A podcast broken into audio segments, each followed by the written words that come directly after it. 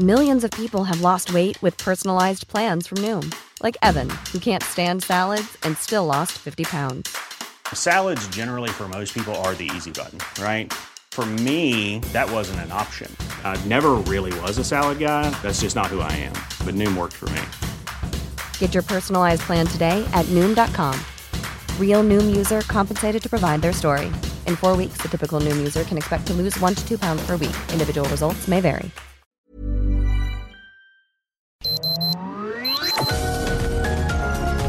Heraldo Media Group presenta Sergio Sarmiento y Lupita Juárez. Información veraz y oportuna con un toque personal y humano. Por El Heraldo Radio, donde la H suena y ahora también se escucha.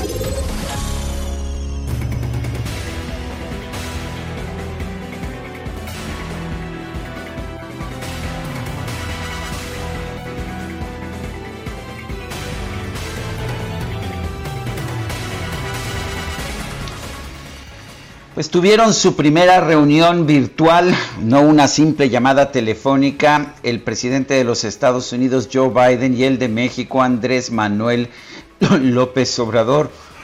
Y según el comunicado que dieron a conocer los dos gobiernos, la Secretaría de Relaciones Exteriores por parte de México y la Casa Blanca por parte de los Estados Unidos, se trataron tres temas fundamentales.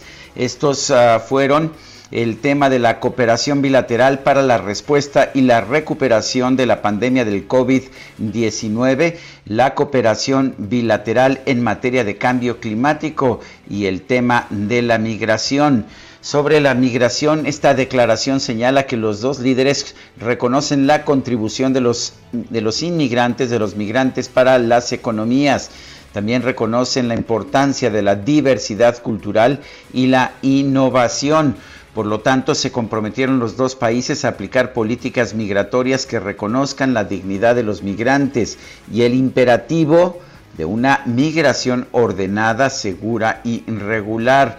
También acordaron resolver las causas de raíz de la migración regional. En el tema del COVID-19, ¿no? No, no accedió el gobierno de los Estados Unidos a regalarnos vacunas. Eh, dijo que primero pues van a terminar su compromiso de vacunar a los estadounidenses, pero sí acordaron colaborar de cerca para responder a la pandemia y van a acordaron también fortalecer la capacidad sanitaria, la compartición de información y el desarrollo de políticas fronterizas que permitan pues dar más seguridad en materia sanitaria.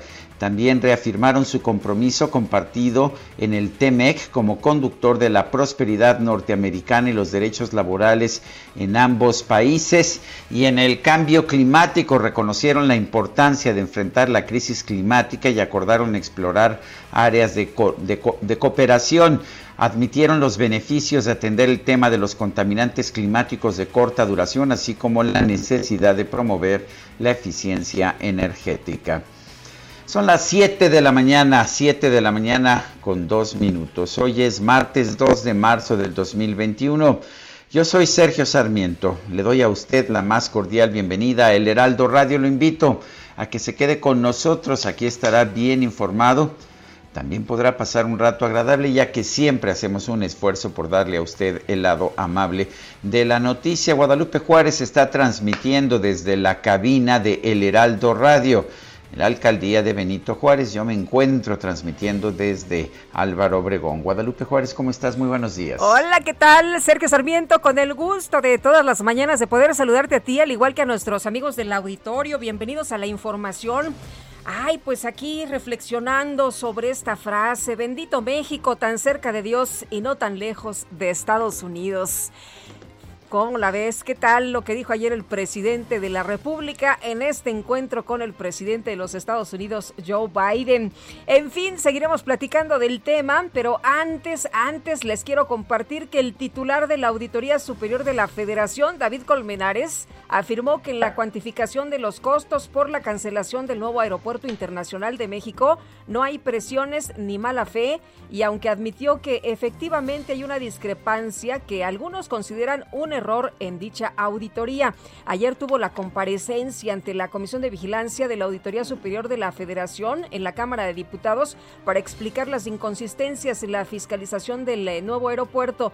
Colmenares advirtió que en su caso pedirá el cese de cualquier servidor público del órgano de fiscalización que haya actuado con intereses personales o políticos al practicar las auditorías dijo que están colaborando en la investigación que la unidad de evaluación y control de la Cámara de Diputados está realizando. Bueno, y en la presentación que fue casi de tres horas, sostuvo que además la auditoría es un órgano apartidista y apolítico que no confronta ni mucho menos enfrenta a ningún gobierno al tiempo de señalar que no le interesa entrar en una arena política. Bueno, ya sabemos lo que opina el presidente, ¿no? Que le dio combustible a los adversarios, a los conservadores y que esto pues de plano fue un acto de mala fe. Por lo pronto, pues ahí está lo que dice el auditor en esta comparecencia ante la Cámara de Diputados. Dice que la auditoría no hubo presiones y mucho menos mala fe. Y el partido Morena, el nuevo partido hegemónico de nuestro país, anunció que va a realizar una nueva encuesta para escoger a su candidato al gobierno de Guerrero. Esta decisión la tomó ayer la Comisión Nacional de Elecciones de Morena, mientras que el dirigente nacional de ese partido, Mario Delgado, acudió a Acapulco para hablar con Félix Salgado Macedonio. Aparentemente buscó convencerlo de declinar a sus aspiraciones por el bien del movimiento, esto por el escándalo que han generado las denuncias de violación y de acoso sexual de su parte. Sin embargo, Salgado Macedonio no se inmutó y anunció que se va a inscribir nuevamente para esta selección compañeras y compañeros, eh, dio a conocer a través de su cuenta de Twitter, estamos listos para participar en la encuesta que va a realizar nuestro partido Morena. Somos respetuosos de sus decisiones y vamos nuevamente a la competencia. Son las 7 de la mañana, 7 de la mañana con 6 minutos.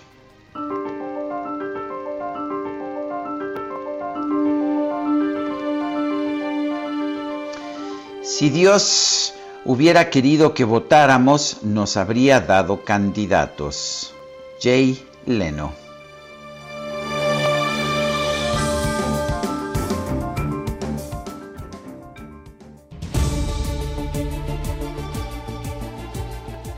Y la pregunta del día, a un año de los primeros casos de COVID en México, ¿piensa usted que ya se domó la pandemia? Nos dijo que sí 1.8% de la gente, que no el 95.6%, ya casi 2.6%. Recibimos 7.786 participaciones. Y esta mañana ya coloqué en mi cuenta personal de Twitter Arroba Sergio Sarmiento, la siguiente pregunta. ¿Debe Estados Unidos ser visto como un aliado o como un enemigo de México? Nos dice que aliado 75.4%, interesante. ¿Se acuerdan cuando pues se consideraba siempre Estados Unidos como enemigo? No, 75.4% de quienes responden a esta pregunta dicen que debe ser considerado como aliado, enemigo 3.5%, ni uno ni otro nos lo dice el 21.2%. Hemos recibido en 47 minutos 1.209 participaciones. Las destacadas del Heraldo de México. Y ya está con nosotros Itzel González con las destacadas. Itzel, ¿cómo te va? Muy buenos días. Lupita, Sergio, amigos, muy buenos días. Excelente martes 2 de marzo del 2021 con mucho calor, por lo menos aquí en la alcaldía Benito Juárez. Tenemos 12 grados de temperatura, casi 13. Nos estamos asando por aquí con muchísimo calor, a diferencia de los otros días que tuvimos bajas temperaturas, pero ni modo, hay que seguir trabajando, aunque sea con este calorón, así que comenzamos con las destacadas del Heraldo de México. Oye, yo veo que Kike ya viene muy primaveral, ¿eh? Ya todos, ¿no? Por lo menos ya, se olvidó la sudadera y ya todos muy Ya todo el mundo se anda encuerando por acá. Así Qué barbaridad, sí. Así que vamos con la primera. Por favor, un poquito, un poquito de recato. De, pudor. un poquito. Nada más con, con playera manga corta, Sergio. Está bien, está bien. Ahora sí, arrancamos con las destacadas del Heraldo de México. En primera plana señalan al tribunal permite INE a agresores competir en elección. Son 20 políticos locales acusados de cometer violencia en un padrón del instituto, pero ninguno está impedido de participar en los comicios. País, reunión bilateral, pactan cooperación. Pese a que Estados Unidos niega dotar de vacunas contra COVID a México, López Obrador y Biden acordaron combatir al virus, regular la migración y atacar el cambio climático. Ciudad de México Metro analizan cerrar línea 1. Claudia Sheinbaum anuncia la modernización de vías. Estado San Luis Potosí ligan crimen a proceso, matan a balazos al líder de Coparmex, vincula iniciativa privada, atentado a clima electoral. Orbe, COVAX, vacuna gratuita en acción. El mandatario de Ghana fue el primero en recibir una dosis del programa de ayuda de la ONU. Meta, Barcelona crucial. La tensión aumenta con la detención de Bartomeu y la búsqueda de hazañas. Y finalmente, en mercados, más fiscalización 2020, históricos ingresos. Sin embargo, el subejercicio público fue de 108 mil millones de pesos y se gastaron 82% de los fondos de estabilización. Lupita, Sergio, amigos, hasta aquí las destacadas del Heraldo. Feliz martes. Gracias, Itzel. Muy buenos días. Son las 7 con 11 minutos. Vamos a un resumen de la información más importante de este martes 2 de marzo del 2021.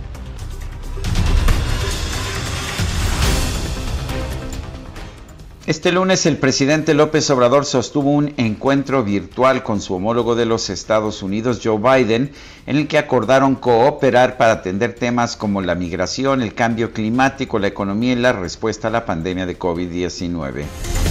Bueno, y durante la reunión el presidente López Obrador señaló que contrario a lo que decía y le atribuyó la frase a Porfirio Díaz, él puede asegurar que es bueno para México estar cerca de Dios y no tan lejos de los Estados Unidos una frase a Porfirio Díaz. Decía, pobre México, tan lejos de Dios y tan cerca de Estados Unidos. Yo ahora puedo decir, bendito México, tan cerca de Dios y no tan lejos de Estados Unidos. Yo creo que nuestra vecindad nos va a permitir desarrollarnos mejor en estos tiempos. La frase a propósito se le ha atribuido tradicionalmente a Porfirio Díaz. No hay ninguna indicación, ningún documento que señale que la dijo o que la escribió. Por su parte, el presidente Joe Biden aseguró que a pesar de que no siempre la relación bilateral con México ha sido perfecta, ambos países son más fuertes cuando trabajan juntos para hacer frente a los desafíos compartidos. Mr. President, this is what I know. The United States and Mexico are stronger when we stand together. There's a long and complicated history between our nations that haven't always been perfect neighbors of one another, but we have seen over and over again the power and the purpose when we cooperate. And uh, we're safer when we work together, whether it's addressing the challenges of our shared border or getting this pandemic under control. Somos más fuertes cuando estamos unidos, es lo que dice Joe Biden. Y a través de un comunicado conjunto, la Casa Blanca y la Secretaría de Relaciones Exteriores destacaron que ambos mandatarios se comprometieron a implementar políticas migratorias que reconozcan la dignidad de las personas e impulsar la migración regular, ordenada y segura. Más tarde, Jen Psaki, secretaria de prensa de la Casa Blanca, informó que en este momento el presidente Joe Biden no tiene considerado compartir las vacunas contra el COVID-19 con México o con ningún otro país.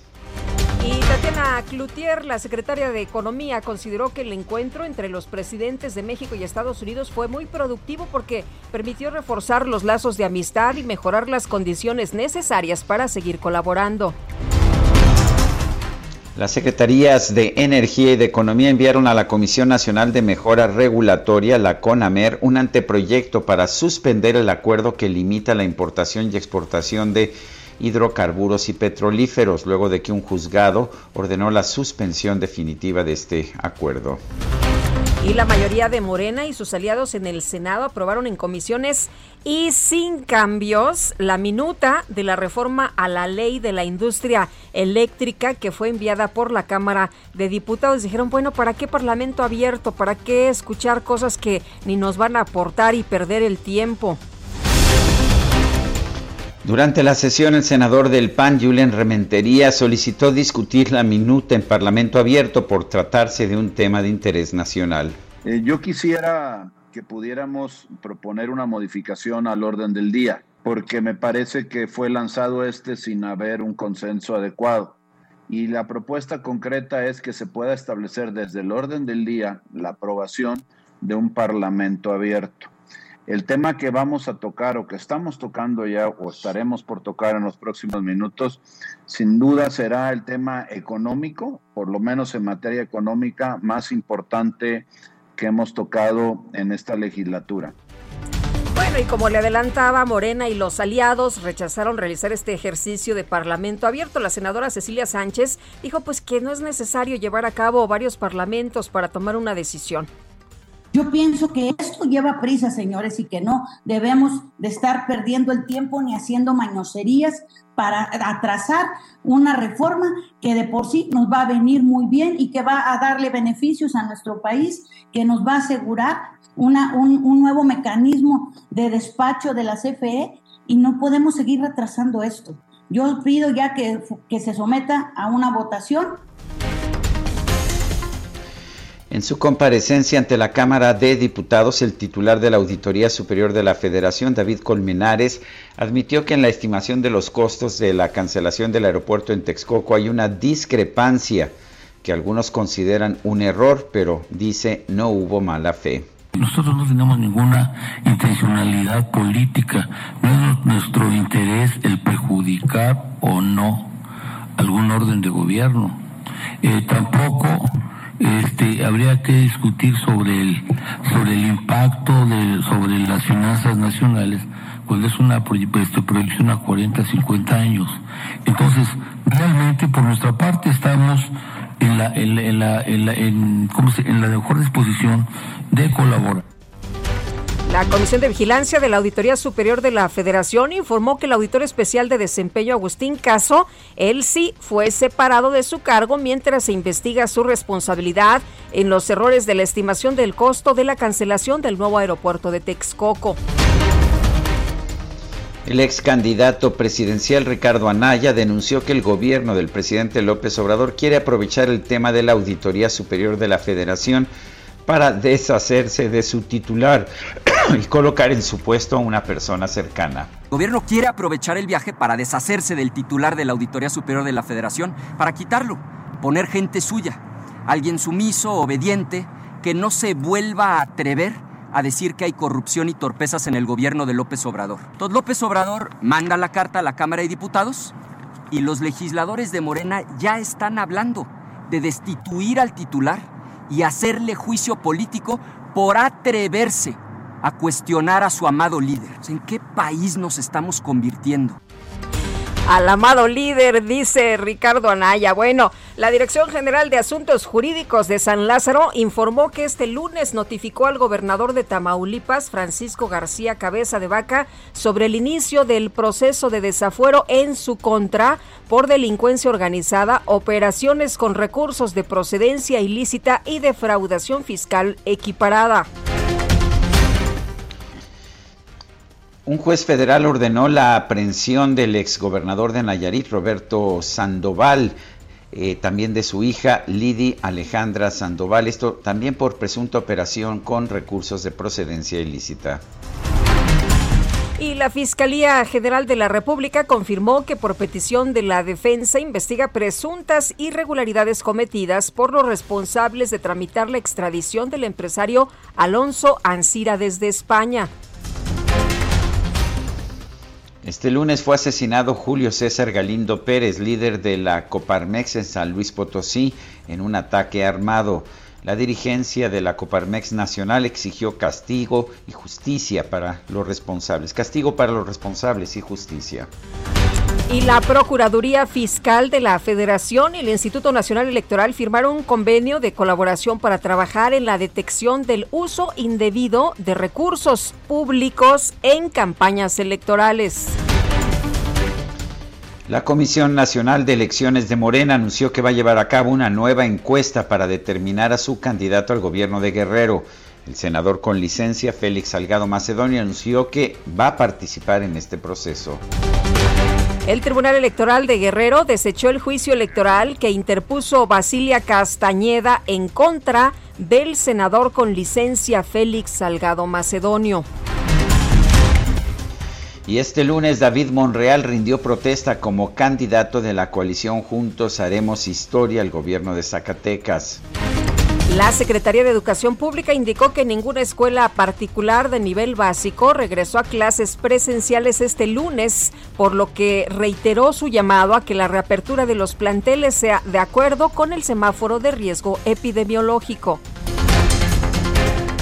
Sin embargo, funcionarios de la Asociación Nacional de Escuelas Particulares indicaron que este lunes volvieron a las aulas más de 300 escuelas privadas de todos los niveles el balance definitivo, dijo, se presentará en el transcurso de la semana. Y la rectora de la Universidad Autónoma de Querétaro, Teresa García, indicó que la vacuna contra el COVID-19 que desarrolla la institución podría funcionar ante las nuevas variantes del virus. La Secretaría de Salud Federal informó que este lunes se aplicaron 49.007 vacunas contra el COVID-19 en todo el país, con lo que ya suman 2.526.863 las dosis administradas. Bueno, ¿y dónde quedó la bolita? ¿Dónde quedó Gatel? El director general de epidemiología, José Luis Salomía, informó que el subsecretario de Prevención y Promoción de la Salud, Hugo López Gatel, ya se encuentra en su casa tras permanecer hospitalizado unos días por el cuadro moderado de COVID-19. Podemos confirmar que en este momento ya el subsecretario se encuentra de regreso nuevamente en su domicilio. Eh, obviamente continuará con el seguimiento clínico epidemiológico eh, correspondiente. Él tuvo una estancia eh, estos días de hospitalización en la cual pudo recibir el oxígeno suplementario para poder tener los niveles óptimos de saturación. Prácticamente él se reporta con prácticamente asintomático, es decir, con síntomas muy leves en este momento. Siente VIP es lo que dice el sacapuntas del Heraldo esta mañana. Y en información deportiva, las autoridades locales y estatales de Aguascalientes autorizaron al Necaxa tener público, sí, público en un partido de fútbol que se va a llevar a cabo el próximo jueves contra Pachuca. El aforo estará limitado al 40% de la capacidad del estadio, estadio Victoria. Son las 7 de la mañana con 22 minutos.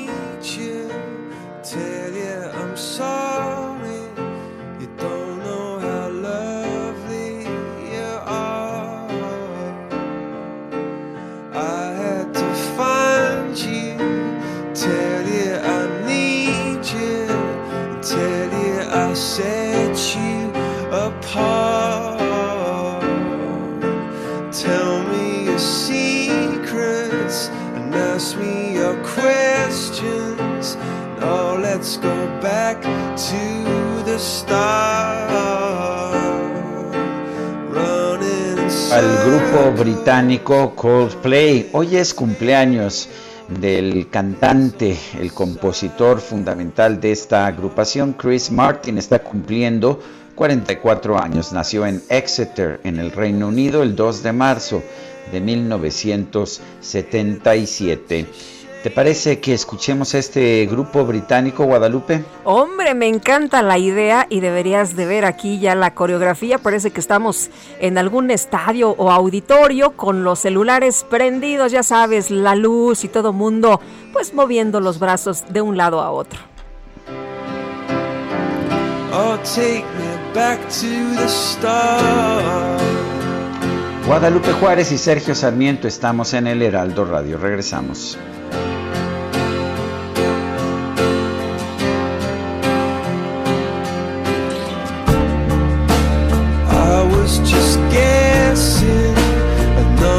Sarmiento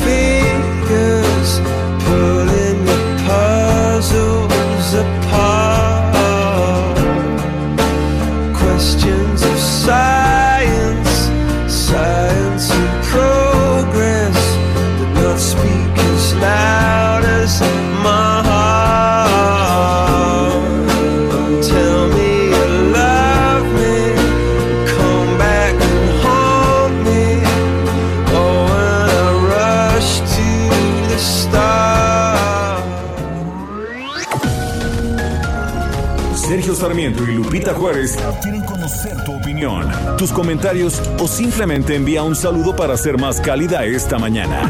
Envía tus mensajes al WhatsApp 5520 109647. Heraldo Radio. Heraldo Radio. Continuamos con Sergio Sarmiento y Lupita Juárez por El Heraldo Radio.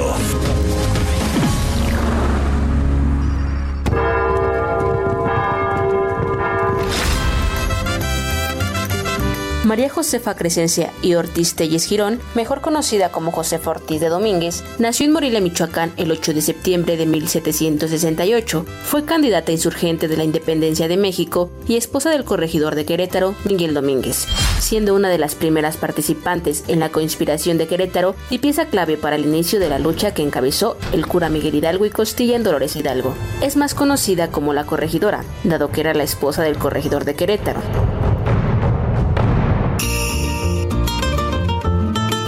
De Domínguez, heroína nacional, benemérita de la patria y fundadora de la independencia, su nombre se encuentra inscrito con letras de oro en el muro del Palacio Legislativo de San Lázaro y también en el Monumento a la Independencia junto a otras heroínas insurgentes.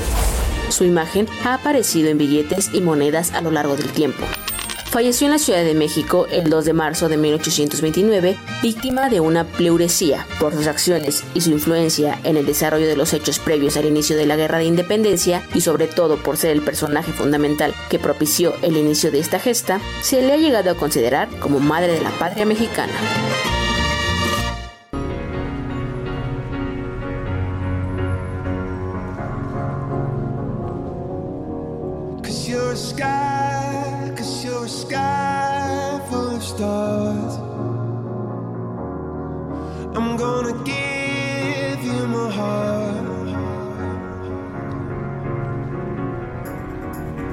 your sky.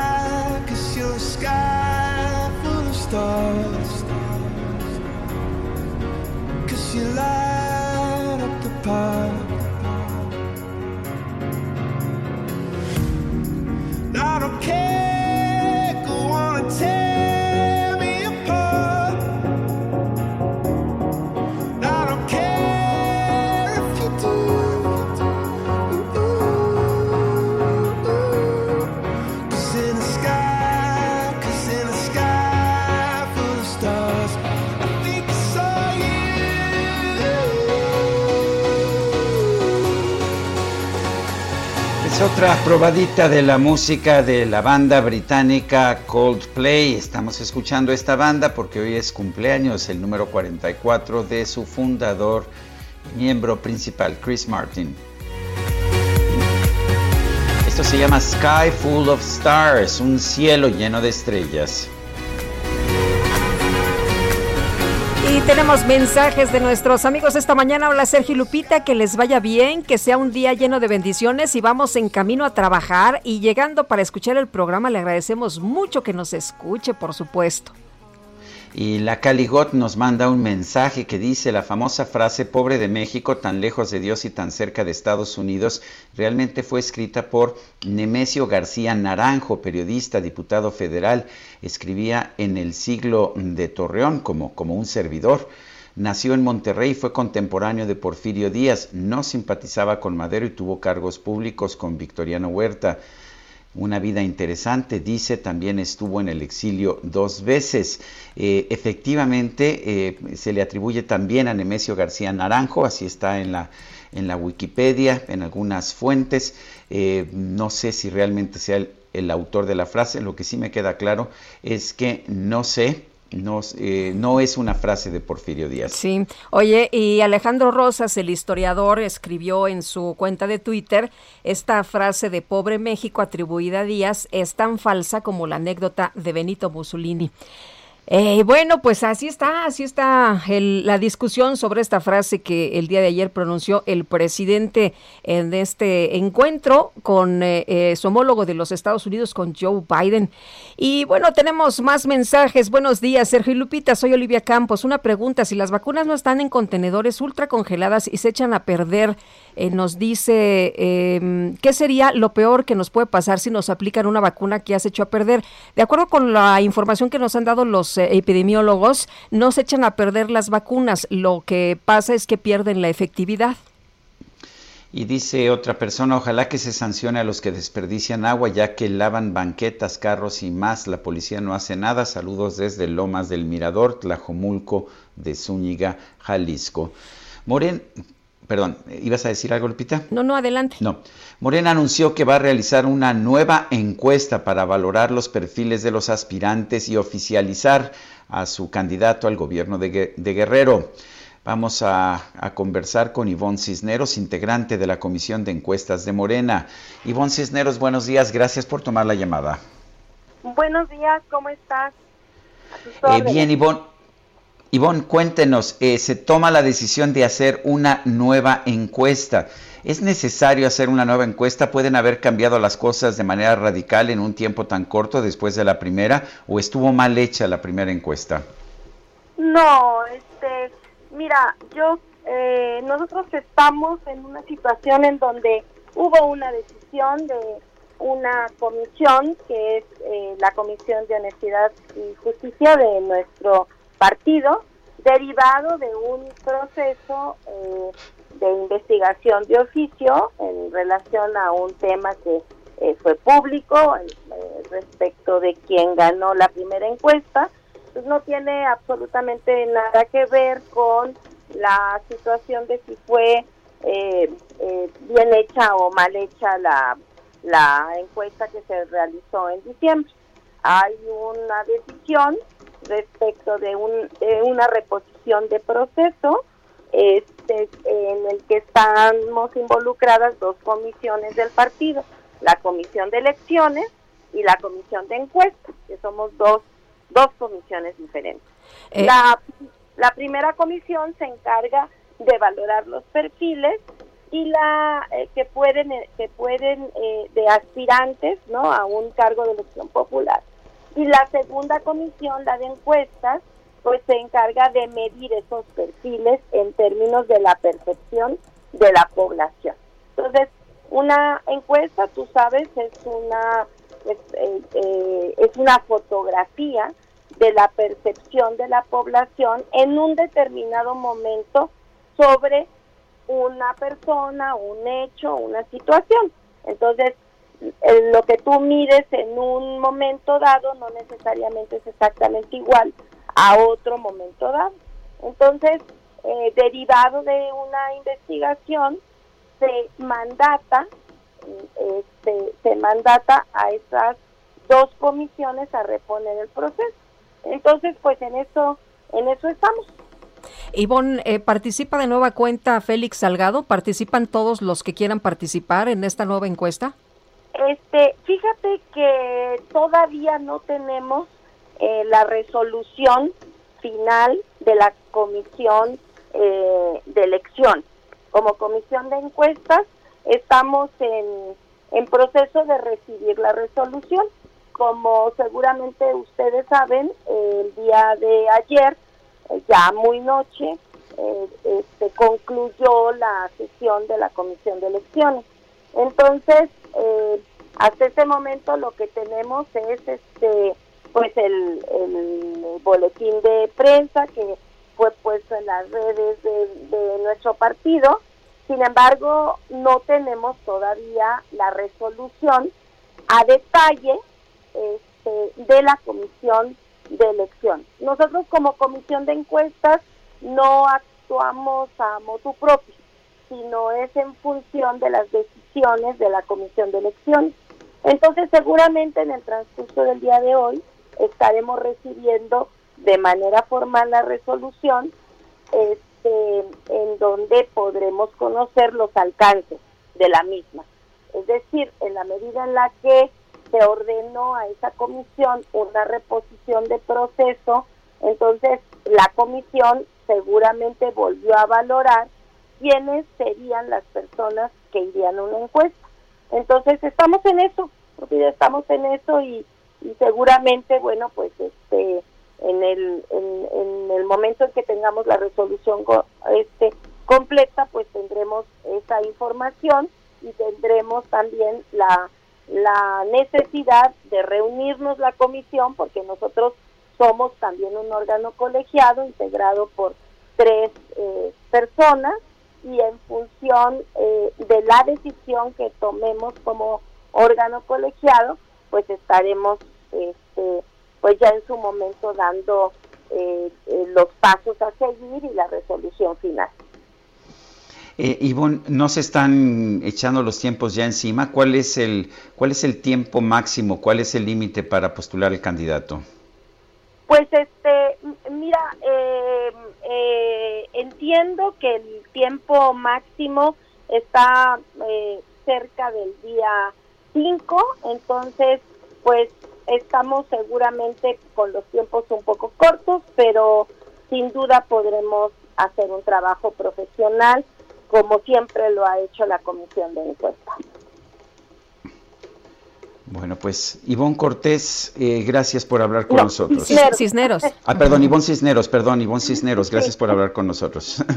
Al contrario, ¿eh? que estén muy bien. Hasta luego. Hasta luego. Ivonne Cisneros es integrante de la Comisión de Encuestas de Morena y pues vamos a estar atentos, por supuesto, participa o no Félix Salgado Macedonio pues todavía no lo saben los integrantes de la Comisión de Encuestas de Morena, pero estaremos atentos para conocer la información pues en las próximas horas y el titular de la Auditoría Superior de la Federación, David Colmenares, y su equipo de colaboradores comparecieron ante la Cámara de Diputados para explicar las inconsistencias en la cuantificación del costo por la cancelación del nuevo Aeropuerto Internacional de México, esto que tanto enojó al presidente López Obrador. Y vamos con Ayeli Cortés.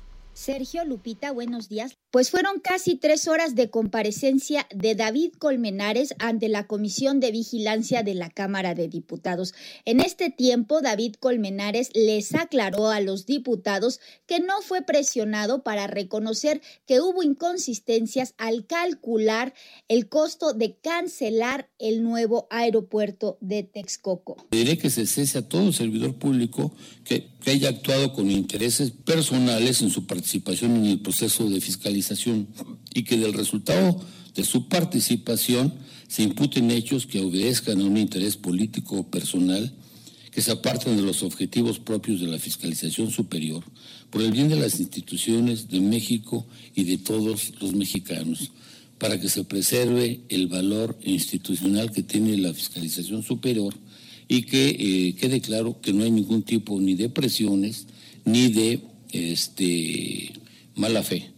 David Colmenares también les dijo a los diputados que en los próximos días dará a conocer el costo correcto de cancelar el nuevo aeropuerto de Texcoco. Y pues aunque negó presiones por parte del presidente López Obrador o de cualquier otra instancia de gobierno para corregir la cifra, pues sí tuvo que aceptar que la institución presidencial, el respeto a esta, pues influyó en su decisión de revisar el costo de cancelar la obra del aeropuerto de Texcoco.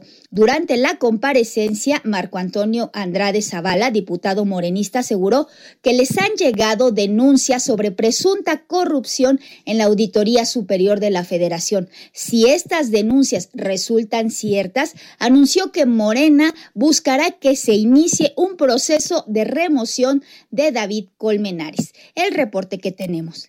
Muchas gracias por la información, Nayeli Cortés. Muy buenos días. Pues ahí está. Ah, van a, buscar la remoción de David Colmenares. No les ha gustado esta pues eh, este tipo de, de, revisiones, este tipo de resoluciones de la Auditoría Superior de la Federación han enojado mucho al presidente cuando se habló, por supuesto, de la cuantificación del costo por la cancelación del nuevo aeropuerto internacional de la Ciudad de México y, en fin, pues el día de ayer ahí la comparecencia del auditor. Muna Dora Buchaín, exdirectora de Auditoría Forense de la Auditoría Superior de la Federación, señaló que desde el 2019 no hay director general de auditoría para obra pública en la Auditoría Superior de la Federación. Vamos a hablar con ella, Muna Dora Buchaín, exdirectora de Auditoría Forense de la Auditoría Superior de la Federación. Eh, eh, eh, Muna Dora Buchaín, gracias por tomar esta llamada. Buenos días, ¿cómo están? Bien, gracias. Eh, oiga, cuéntenos, eh, nos estamos enterando de esto, que no hay director general de auditoría obra pública. ¿Eso afecta a este tipo de auditorías? Por supuesto que afecta porque uno espera que el órgano fiscal fiscalizador máximo en este país pues cuente con los expertos para poder tener la palabra completa. O sea, la palabra completa en sus hallazgos y en sus revisiones. ¿Cómo es posible que desde agosto de 2019 no exista un titular que es una dirección general de obra pública. Bueno, mi inferencia sobre esto es que, eh, primero tengo que decir, corrieron a un experto que se encontraba ahí, creo que es de los mejores expertos en este país, que hay muchos, eh, por cierto, no, no podemos decir que no hay, y posteriormente eh, invitaron a trabajar a una de las personas que estuvo en la función pública en el sexenio pasado, como también pagos de prebendas, porque pues les daba eh, contratos como testigos sociales. O sea, ¿cómo traes a trabajar a esa área, una dirección, no, no, no, no como titular, pero esa dirección, a alguien que venía del pasado, que había sido de las personas que no solamente no hicieron, sino que omitieron hacer su trabajo? Y su idea era elevar esa área a una unidad de eh, auditoría especial de obra pública.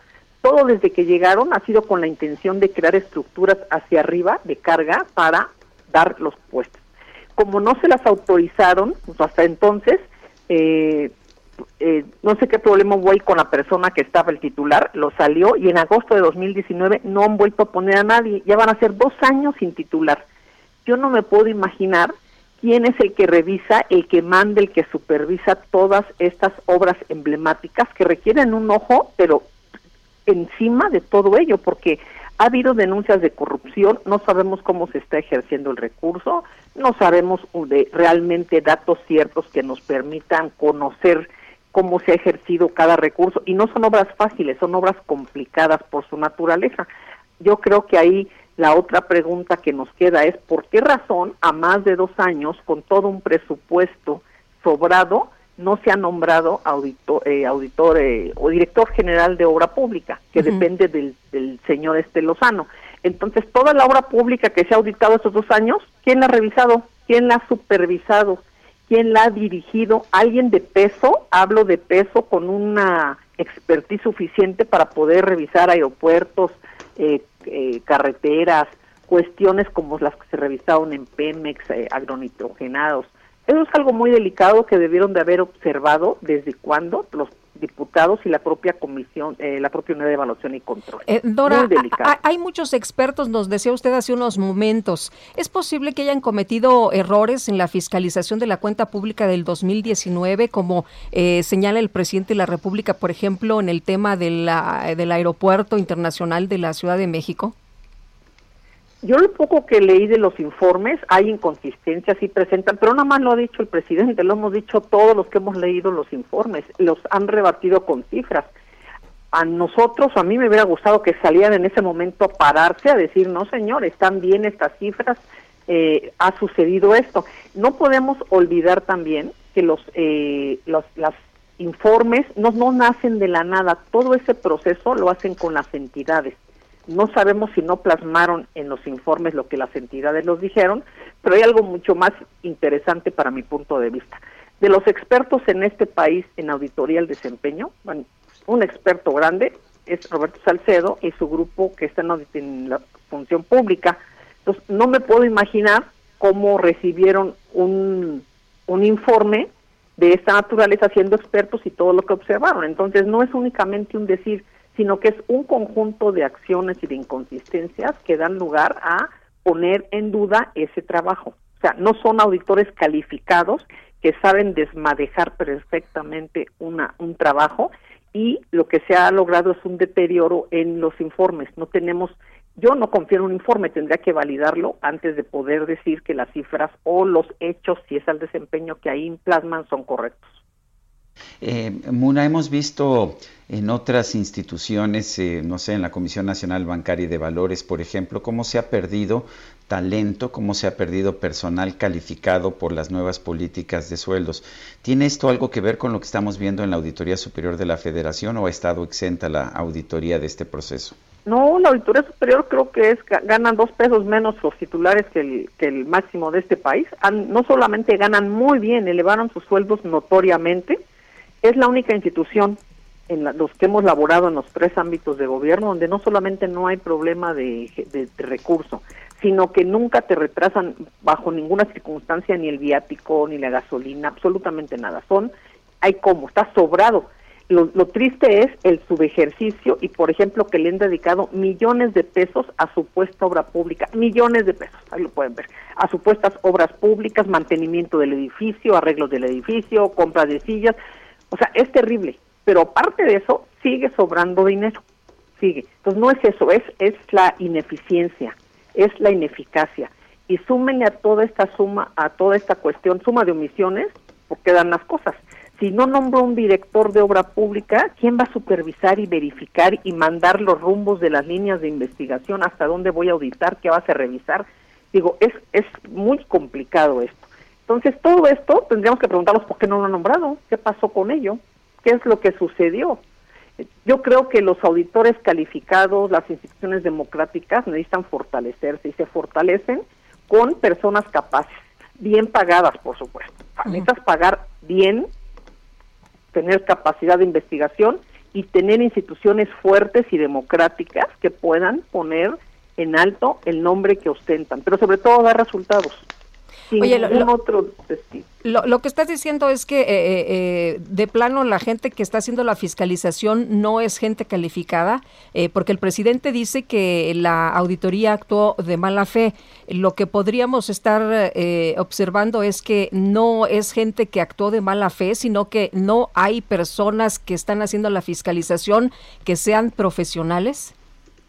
Se descuidó todo el proceso hay muchas personas, muchos auditores de los que ahí se encuentran aún profesionales de nivel de la, nivel operativo. De los titulares no quedó ninguno que yo haya visto, al contrario, porque yo pienso que si fueran profesionales y éticos ya hubieran levantado la voz entre tantos atropellos y situaciones que han eh, acabado con el trabajo y el rigor profesional con que se actuaba. Se quitaron procesos, se eliminaron, no hay quien revise, eh, no hay quien haga una evaluación integral de la propia auditoría para que se puedan generar las mejores metodologías, que se revise eh, técnicamente cada uno de los informes, que se proporcione información y conocimiento y valor y que se pueda revelar realmente en su momento en cada uno de los informes qué son los hallazgos, cuáles fueron las áreas a fortalecer, cuáles ha sido en su caso en los efectos devastadores o en su caso positivos estas instituciones están obligadas a velar por la legalidad, por el buen actuar, er, decir qué programa, cómo va la, la, cuestión de los programas sociales. Del mismo, del mismo aeropuerto anterior, que se ha dicho que hay tanta corrupción, no supo que se hiciera una auditoría con todo el ejercicio, como no se está haciendo tampoco algunas, algunos señalamientos puntuales de cómo va el avance del actual. Pero cuando vi que los que tenían a cargo la revisión del nuevo del nuevo aeropuerto y todas las demás obras. No había un director no dije no es posible esto. Imagínense el nivel el nivel de fallas que pueden tener esos informes. Y no dudo de la capacidad del personal medio que son directores de área hacia abajo. Pero este nivel de revisión tan especializada no puede hacerlo sin alguien experto que les pueda llevar el mando y pueda dirigir hacia dónde van a ir a aplicar los procedimientos y cuáles son los apartados y dónde pueden estar las trampas que puedan eh, traer algo oscuro. O sea, no queremos regresar a un pasado de corrupción, pero necesitamos asegurar que el presente si haga las cosas correctas y si no, señalarlo. Munadora Buchaín, exdirectora de Auditoría Forense de la Auditoría Superior de la Federación, experta en anticorrupción. Gracias por hablar con nosotros esta mañana. Gracias, muy buen día. Bueno, pues ahí tenemos una muy posible explicación. No hay director general desde el 2019 para auditoría de obra pública. No sé si esa sea la razón, pero también me llama la atención el hecho de que al contrario de lo que ha pasado en otras en otros órganos autónomos, aquí no les han reducido el sueldo y no han obligado a que migren los buenos auditores. Pero en fin, son las 7.54, Guadalupe Juárez y Sergio Sarmiento, estamos en el Heraldo Radio. Sergio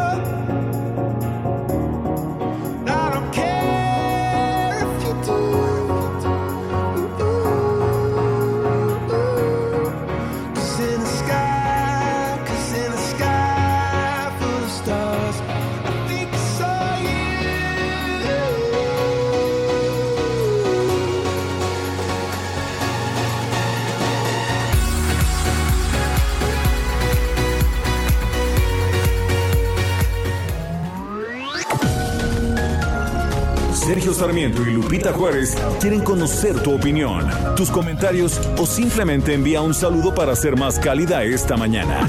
Envía tus mensajes al WhatsApp 5520 109647.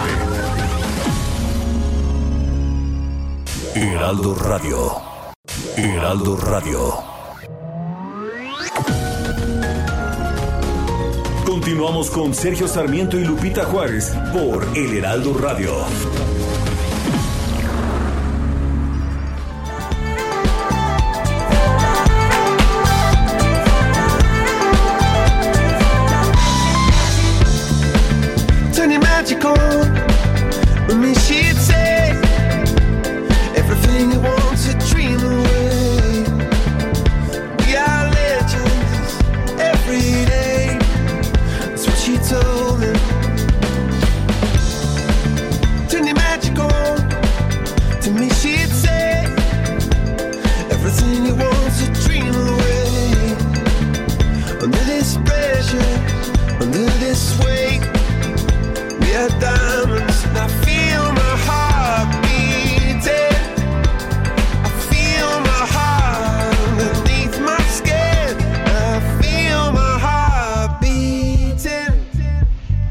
Seguimos escuchando música de Coldplay. Hoy es cumpleaños de Chris Martin, 44 años de este músico británico que ha sido el alma y la columna vertebral de esta agrupación, Coldplay.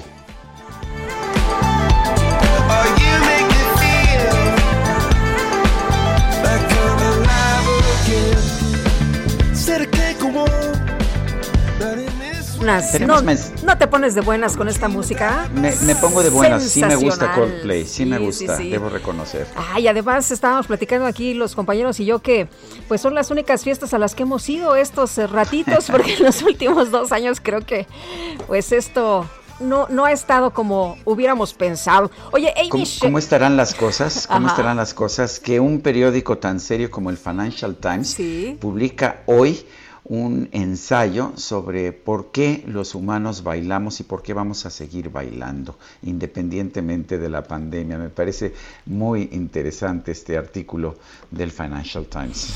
Ay, pues eh, seguramente porque nos hace sentir bien, porque nos hace eh, sentir alegres y felices.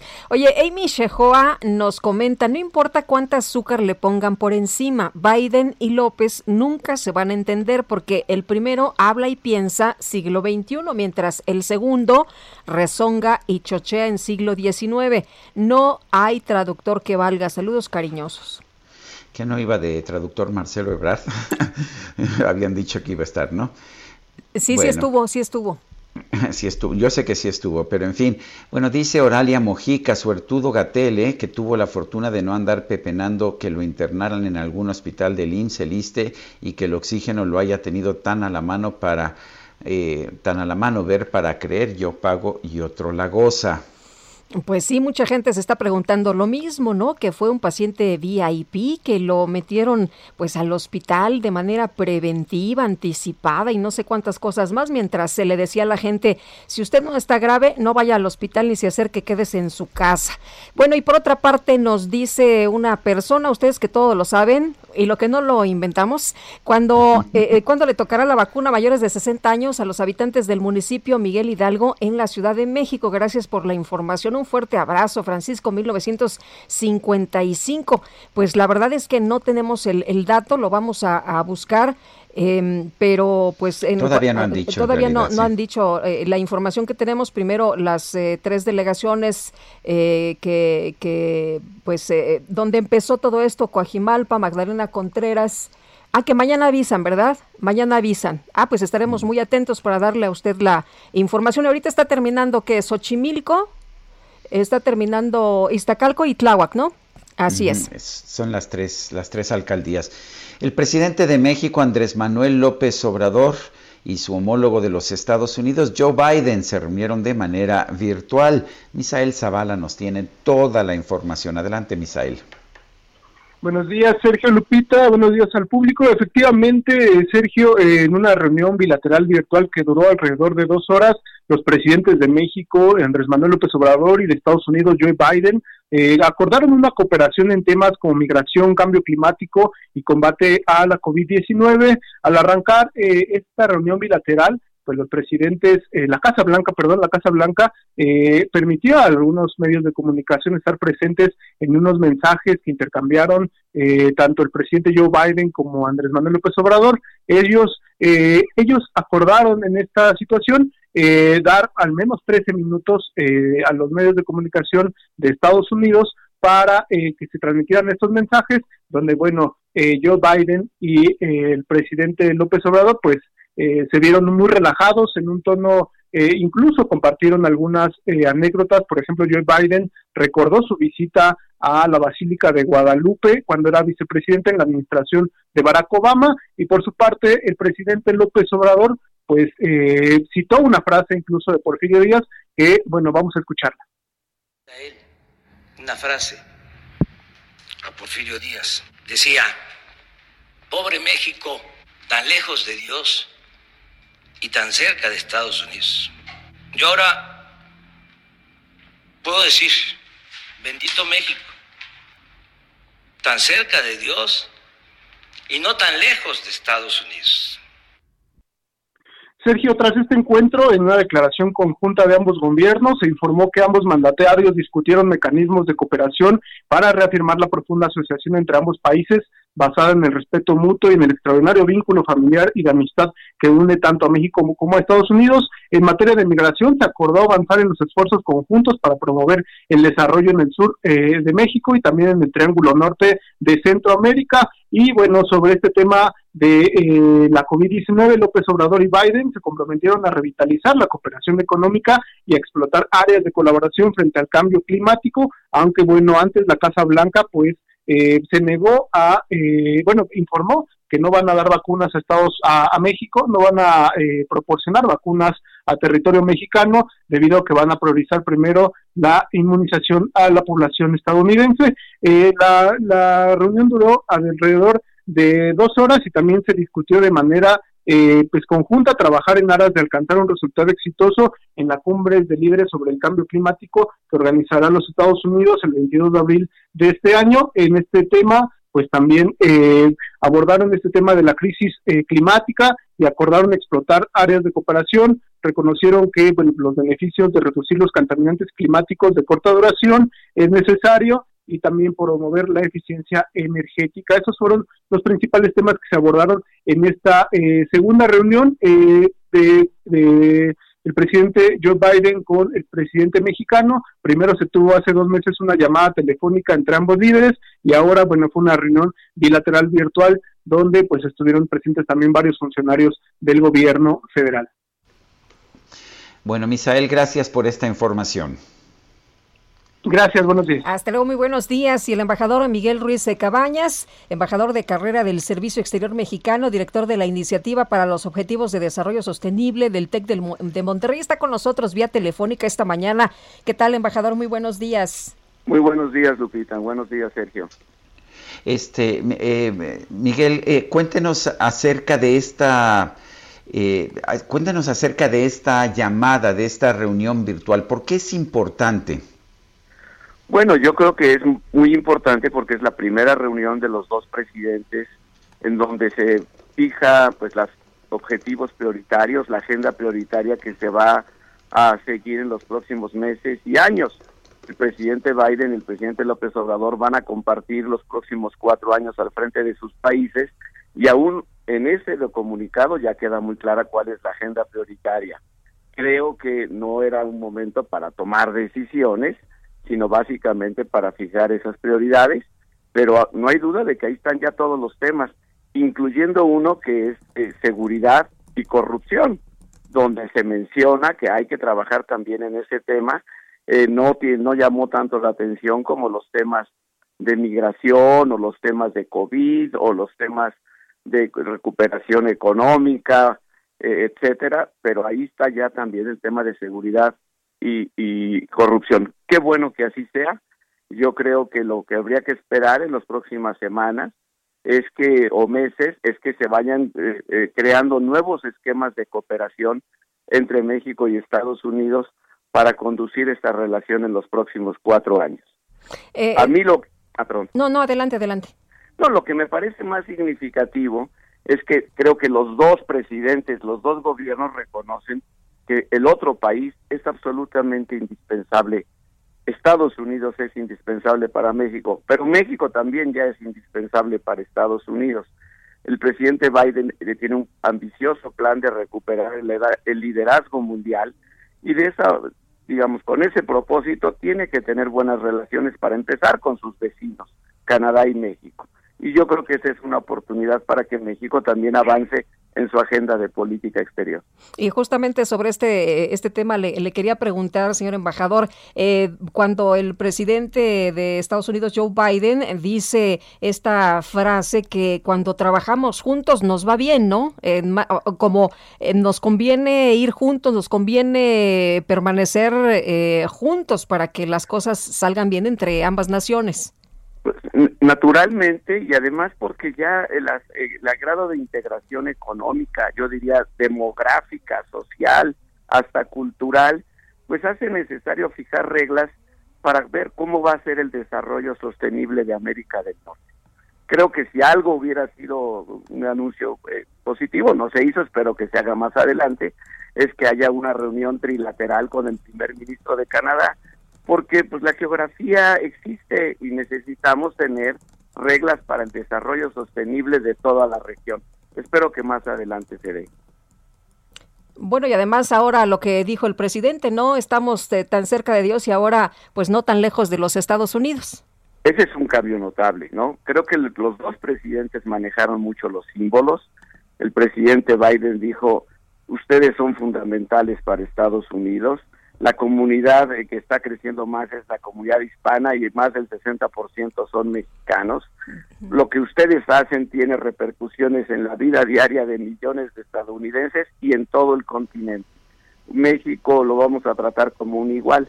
Y el presidente López Obrador, pues parafraseando a lo que habría dicho eh, Porfirio Díaz hace más de 100 años, dijo, pues que bendito México que estamos cerca de Dios y no tan lejos de Estados Unidos a mí me parece un cambio notable en su retórica y un, un, cambio positivo por reconocer eso, que pues México y Estados Unidos tenemos futuro compartido y depende de nosotros pues cómo lo vamos a construir.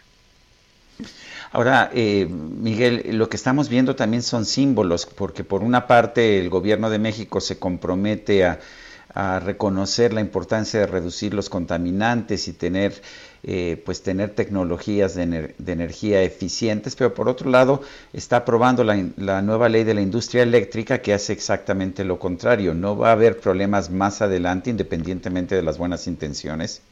Yo creo que puede haber alguna diferencia en, los, en la cooperación global en materia de cambio climático. porque México tiene, eh, como todos los países, partes de la Convención de la ONU, pues unas eh, se llaman contribuciones nacionalmente determinadas. hicimos una serie de ofertas que debemos cumplir. Ya no hay tiempo para seguir posponiendo la lucha contra el cambio climático. En noviembre, digamos, todos los países van a tener que dar color. Por eso el presidente Biden está organizando esta cumbre en abril para de alguna manera animar a otros países a que trabajen juntos y cumplamos y elevemos nuestras ambiciones de reducción de gases de efecto de invernadero. Ahí puede eventualmente haber una diferencia diciendo México, pues estás apenas cumpliendo, pero la verdad es que deberías aumentar mucho tu contribución. No somos una economía menor, somos la doceava, treceava economía que más emite emisiones de gases de efecto de invernadero claro, muy lejos de China o de Estados Unidos, pero aún así estamos entre los 15 que más, eh, digamos, contaminamos con estos gases de efecto invernadero. Ahí puede haber eventualmente, pues, una eh, eh, presión no de Estados Unidos, sino de las Naciones Unidas, de globalmente, de decir, oye México, pues no te atrases, ¿no? Yo creo que eventualmente puede ocurrir eso. Lo que más pienso como mexicano es que sí deberíamos apostarle al futuro y todos los países, Sergio, se están moviendo hacia las energías limpias. No se trata de que mañana dejemos de consumir petróleo, nadie lo está haciendo. Lo que se trata es de plantear una transición energética, digamos, a 30, 40 años. Eso es lo que está haciendo China, la Unión Europea, Estados Unidos. El futuro obviamente está ahí y que las economías más productivas serán las que mejor con mayor eficiencia manejen esas energías limpias.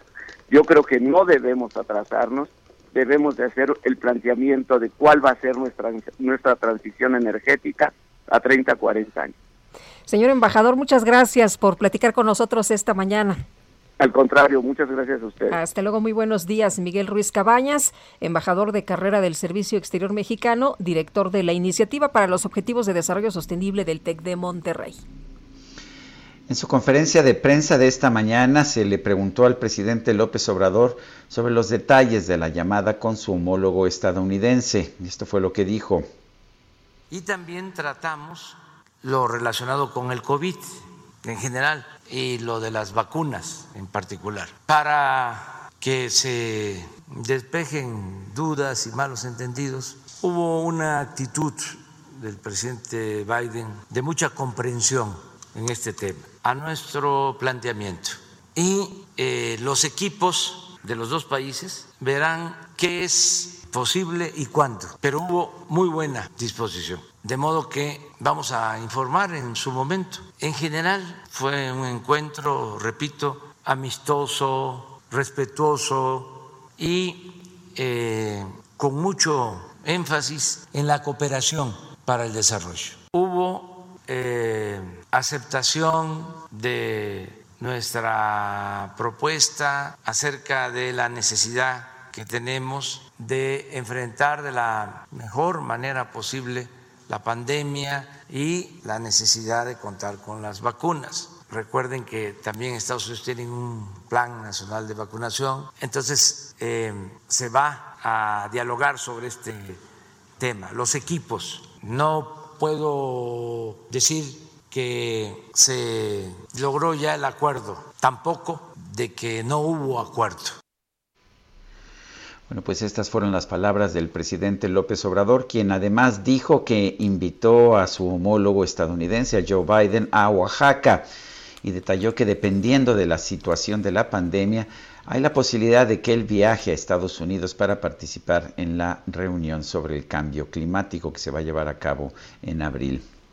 Bueno, y un juez federal ordenó la aprehensión del exgobernador de Nayarit, Roberto Sandoval, pero no solo de él, también de su hija Lidia Alejandra Sandoval, por presunta responsabilidad en el delito de operaciones con recursos de procedencia ilícita. Vamos a platicar con José Luis Nazar Dao, él es abogado del exgobernador Roberto Sandoval. José Luis, gracias por platicar con nosotros esta mañana. Buen día. Muchas gracias a ustedes. Buenos días. Encantado de saludarlos. Bueno, eh, cuéntenos sobre estas acusaciones en contra de Roberto Sandoval y su hija. Eh, ¿En qué se basan estas acusaciones y cuál es su posición? Sergio, buenos días, gusto saludarlo. Mire, Eh, En concreto, eh, el gobernador Sandoval, el exgobernador Sandoval lleva tres años sujeto a una investigación en la Fiscalía General de la República por una denuncia presentada por un grupo eh, de, de personas que se llaman Comisión de la Verdad, eh, donde lo acusan de enriquecimiento ilícito y otras. Esa carpeta sí la conocemos. Esa carpeta por tres años se ha trabajado, se ha declarado en ella, se ha acreditado hasta el último becerro que había en el rancho del exgobernador. Y esa carpeta cuenta con un dictamen emitido por la Secretaría de la Función Pública, donde demuestra que la evolución patrimonial del gobernador en 18 años de servicio público tiene solamente una discrepancia de 200 mil pesos. Entendemos que hubo una, otro origen de otra carpeta, por una querella, entiendo que de la UIF, que no conocemos la carpeta, donde se le acusa de forma similar, pero por el delito de lavado de dinero. Ahora bien, sabe, bueno, bueno, Ando, Lo estamos escuchando, José Luis. Perfecto, sí. Hola. sabemos, sí, perdón, se me perdió la adelante, adelante. Sabemos, sabemos que a, la hija del exgobernador se le atribuyen tres propiedades. Dos compradas en el 2009 y una comprada en el 2017. Quiero decirle que de la primera carpeta a la que hago referencia, de la que sí comparecí, o sí compareció el gobernador asistido por nosotros como abogados, de esas carpetas pudimos acreditar que las dos casas, que, terreno y una casa que le atribuyen a la hija del exgobernador en el 2009, fueron compradas con crédito, hay pagarés, se fueron pagando y se dice pagaron efectivo, pero recordemos que en 2009 la operación en efectivo no estaba ni limitada, ni prohibida, ni restringida.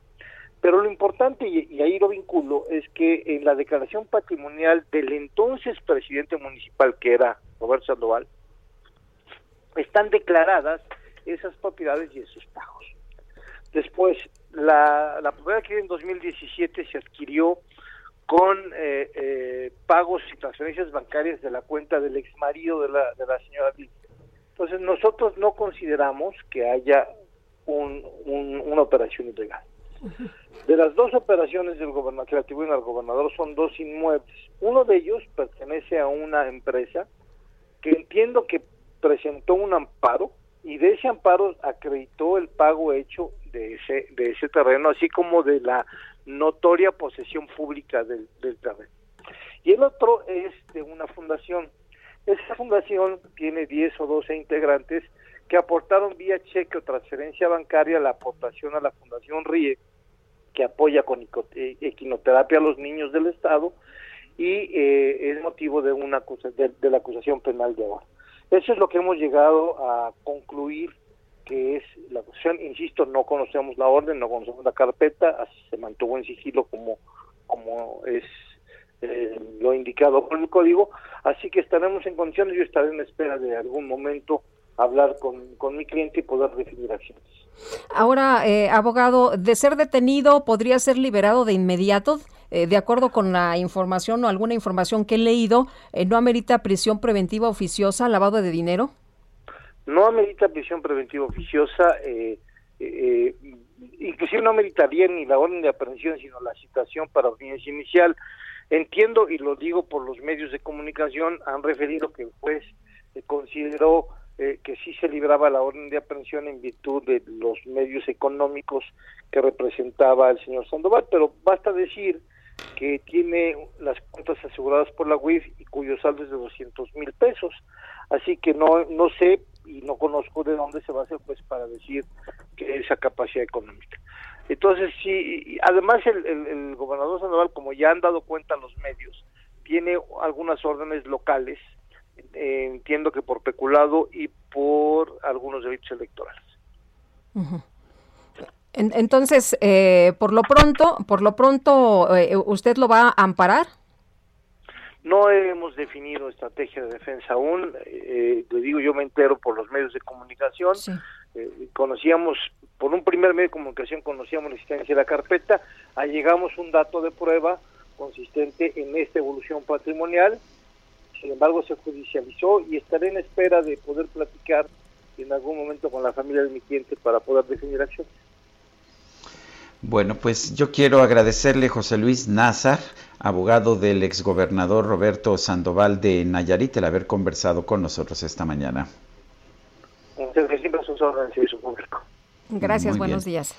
Bueno, son las 8 con 23 minutos. Estamos esperando el inicio de las actividades de los mercados financieros esta mañana. Ayer hubo, ayer hubo aumentos muy importantes en los mercados allá en los Estados Unidos. El Dow Jones subió 1.95%, 603 unidades. Este es el mayor aumento en nueve meses.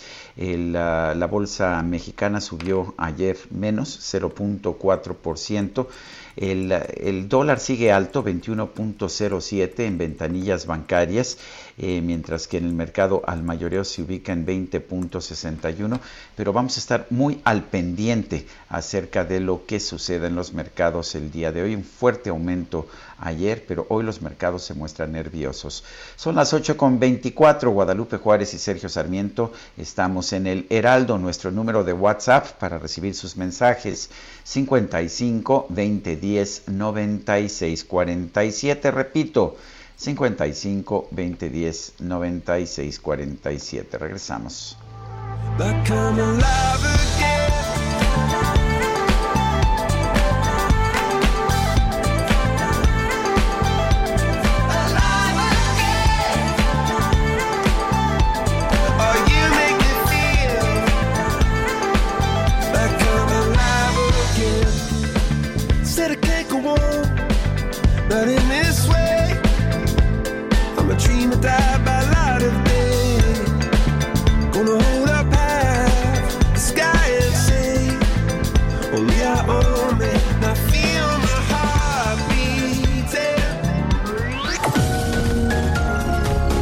Sarmiento y Lupita Juárez quieren conocer tu opinión, tus comentarios o simplemente envía un saludo para ser más cálida esta mañana. Envía tus mensajes al WhatsApp 5520 109647. Heraldo Radio. Heraldo Radio. Continuamos con Sergio Sarmiento y Lupita Juárez por El Heraldo Radio. En Puebla, la corrupción no se perdona. El gobierno del estado combate desde tres frentes. Contención diaria para evitar que las acciones de los servidores públicos se desvíen y sus integrantes se corrompan. El fortalecimiento de las instituciones con leyes y procedimientos justos. Y sanciona a los corruptos. Hoy se actúa con honestidad. Gobierno de Puebla, hacer historia, hacer futuro. Jaque Mate con Sergio Sarmiento.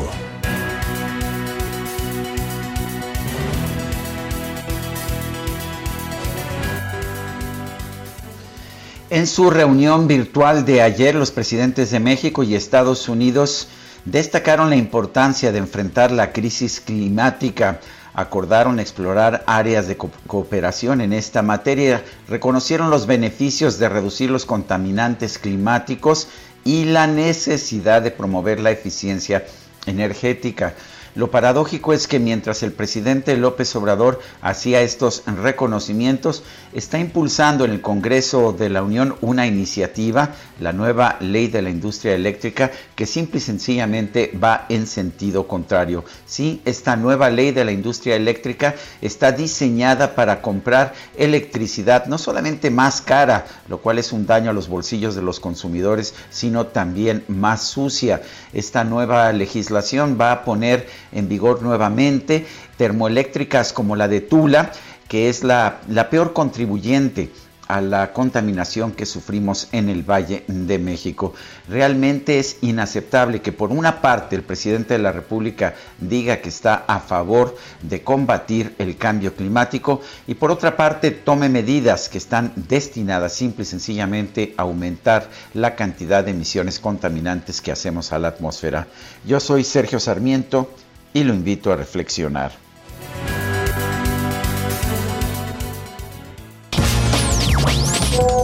Lupita, Sergio, equipo de producción, muy buen día. Soy Juan Cepeda Zarco. No estoy de acuerdo en los insultos al presidente, independientemente de que se lo haya ganado o no, de que no haya demostrado capacidad para gobernar un país como México, tan con su grandeza, con su gente, con todo lo que tiene. No estoy de acuerdo con los insultos. Nadie tiene por qué insultar al presidente. Ese es mi comentario. Feliz día.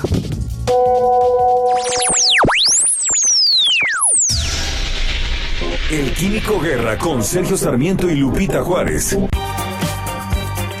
Químico Guerra, ¿cómo te va? Muy buenos días. Las otras, las otras noticias, cuéntanos. Exactamente, Lupita, Sergio, reflexionando acerca de lo que decía Sergio, este doble discurso de disque estar a favor de controlar el cambio climático y por otro lado tomar medidas en contra. Pues fíjense que la terca realidad sigue avanzando. Eso es lo que a mí me da esperanza, eh, Lupita, es, son otras realidades, ¿verdad?, que no tienen nada que ver con la cuestión puramente política. Fíjense, estoy leyendo una noticia del día de hoy, fresquecita, en donde se habla de unas nuevas celdas solares, las celdas solares orgánicas, como tejas en los techos para generar electricidad. Recientemente hablé con ustedes acerca de este supuesto problema de la intermitencia de la energía fotovoltaica que decía Manuel Bartlett, ¿verdad? Que dijo, pues cuando no hay sol no se genera electricidad, etcétera. Investigadores del Instituto de Física y Tecnología de Moscú lideraron un equipo multinacional de científicos con la Universidad de Lyon y del Instituto de Ciencias de Materiales de Mulhouse en Francia y acaban de describir un método para aumentar significativamente la eficiencia de las celdas solares orgánicas, incorporando átomos de flúor en el polímero sintético constituyente de las celdas. Esto es una novedad absoluta.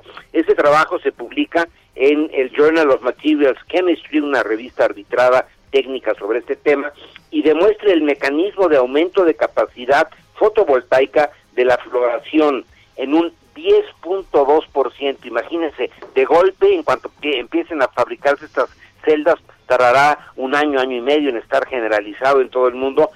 Daremos un brinco automático en el 10.2% más de generación fotovoltaica. El autor, líder del proyecto, el doctor Dimitri Ivanov, jefe del Laboratorio de Materiales Orgánicos Funcionales, escribe acerca de las ventajas tecnológicas de las celdas solares orgánicas. Lo cito. Por ejemplo, uno va a poder depositar baterías solares orgánicas sobre los techos de las casas. Esta cuestión de Bartley de la intermitencia pues es cosa del absoluto pasado.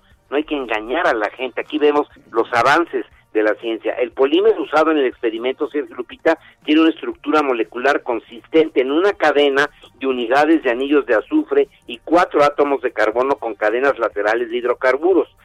Eh, fíjense, tan solo en el 2020 eh, el poder de las celdas fotovoltaicas instaladas aumentó en el mundo en 700 gigawatts. Es hacia donde van las cosas, apunta hacia allá, por más que se quiera desconocer esta realidad, Sergio Lupita. Muy bien, pues interesante como siempre, Químico Guerra, muchas gracias por traernos las otras noticias.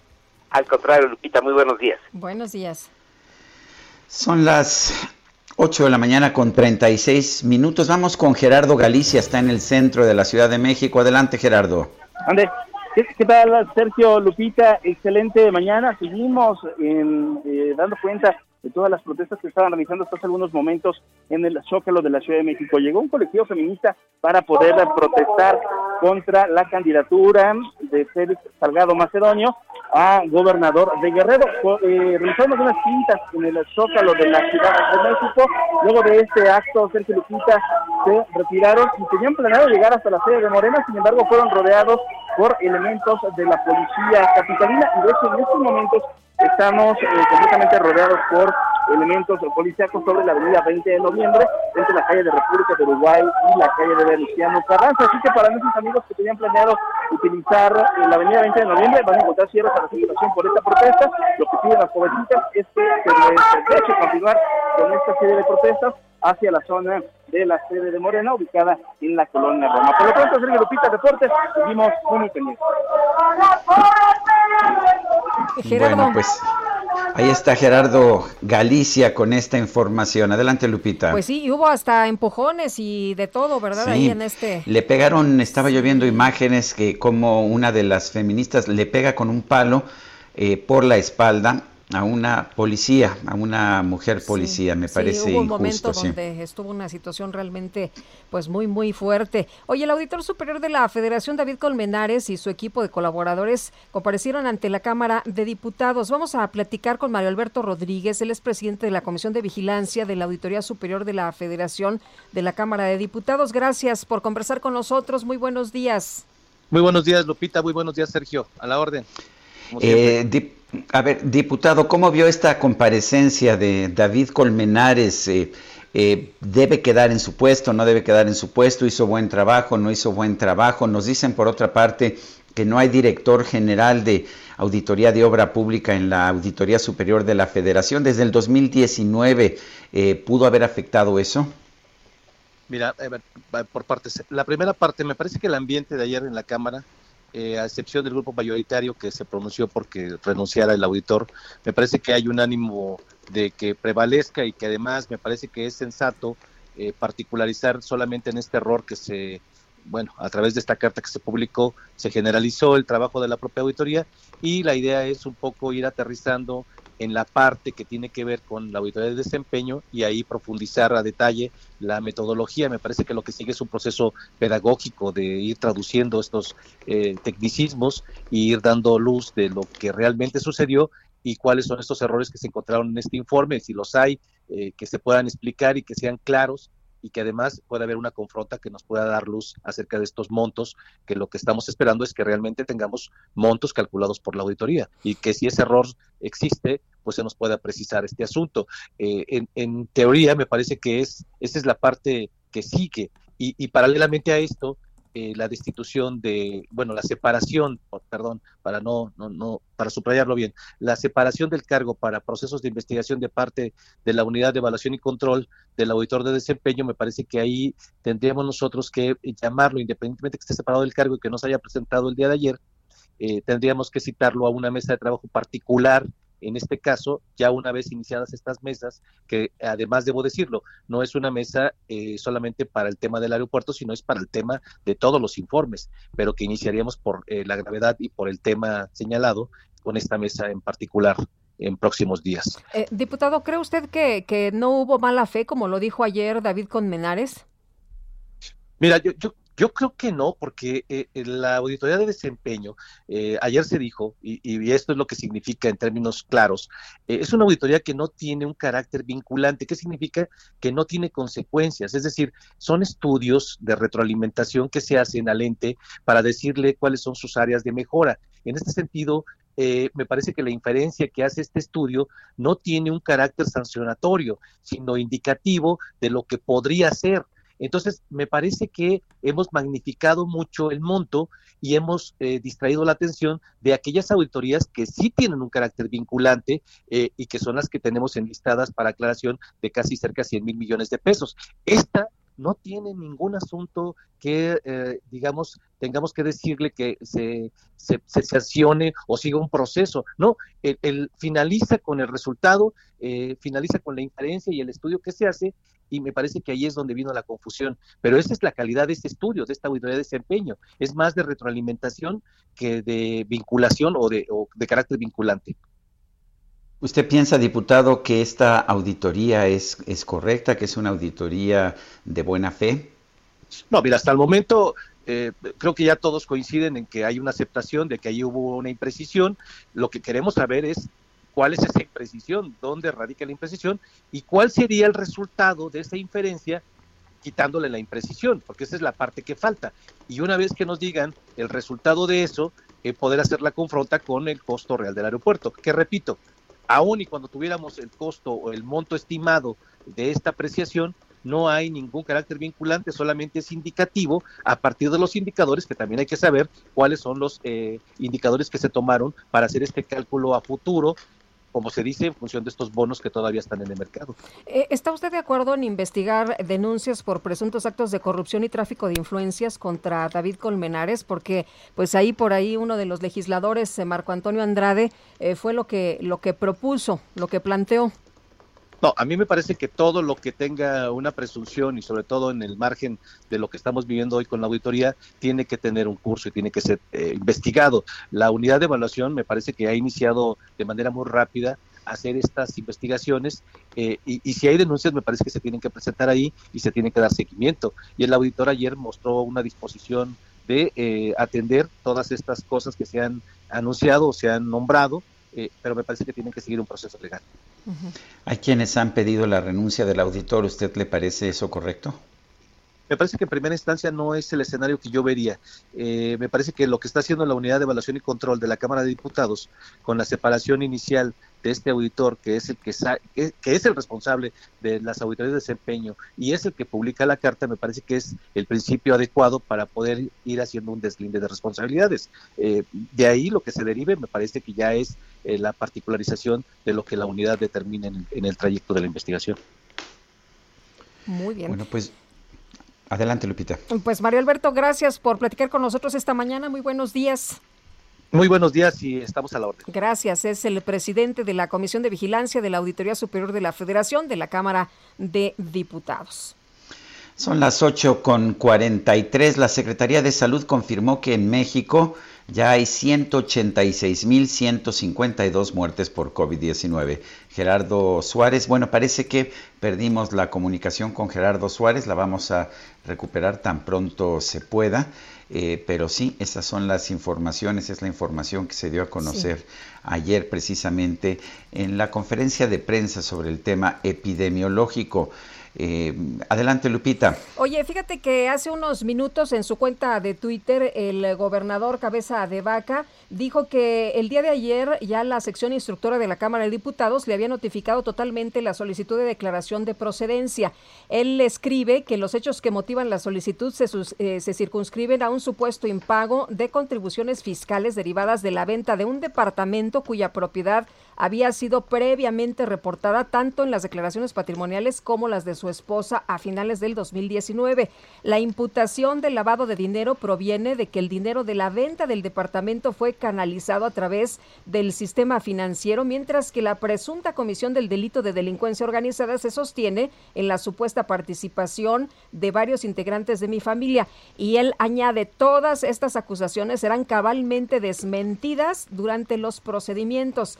Extrañamente, en la solicitud presentada por el Ministerio Público se insertan suposiciones y especulaciones contenidas en otras denuncias que nada tienen que ver con las conclusiones que para efectos del desafuero se someten a consideración de la Cámara de Diputados. Asimismo, la solicitud no comprende un solo elemento o evidencia que conduzca a afirmar que la investigación en curso esté relacionada o proceda de la actuación de agencias de los Estados Unidos. A diferencia de lo que se ha especulado, en ningún momento se me imputan delitos relacionados de contrabando de combustibles, guachicol, narcotráfico, colaboración con el crimen organizado o cualquier otro similar o equivalente.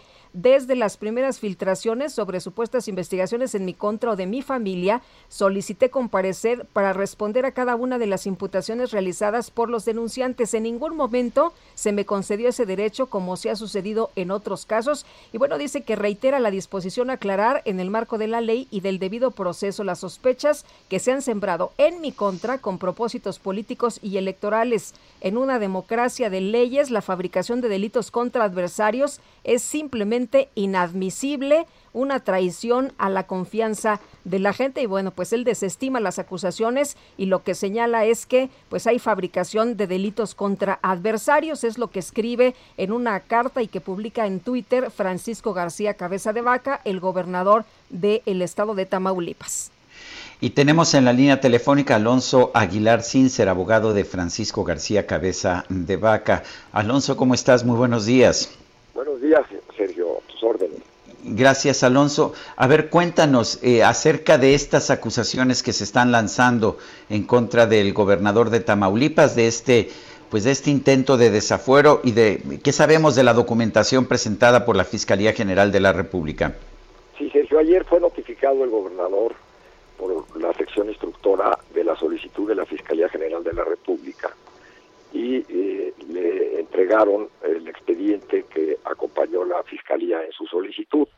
Eh, después de haber dado una revisada, eh, no pormenorizada, pero sí una lectura detallada de la solicitud, no hemos tenido tiempo de revisar todos los tomos del expediente, pero sí la solicitud que era importante, porque ahí se precisan los delitos por los que se estima debe ser removido del cargo.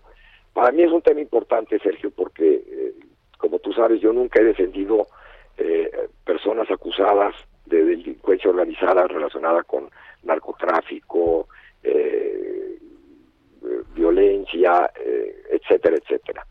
Mi vocación natural es la defensa de delitos patrimoniales.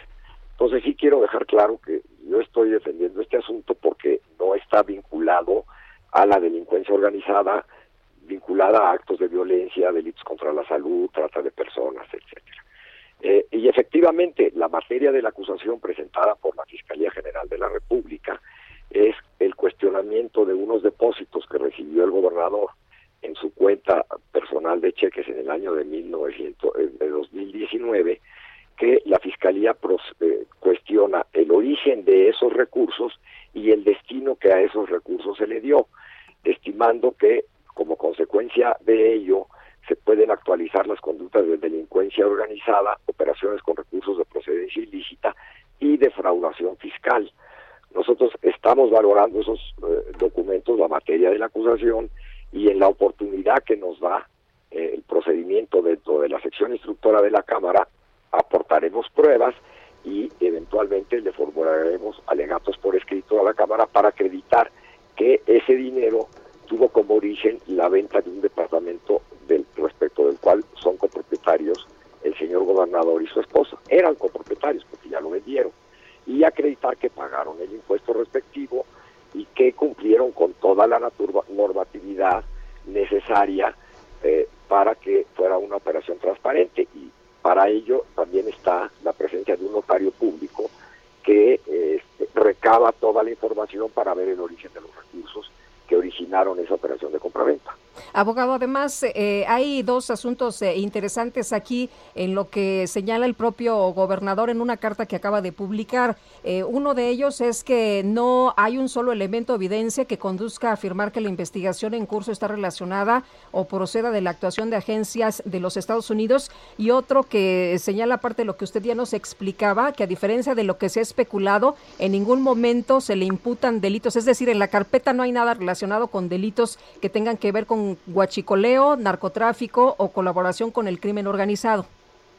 A ver, la materia de la acusación formulada por la Fiscalía General de la República, sí, es eh, cuando ellos en el momento de hacer la solicitud tienen que especificar qué delitos y qué conductas.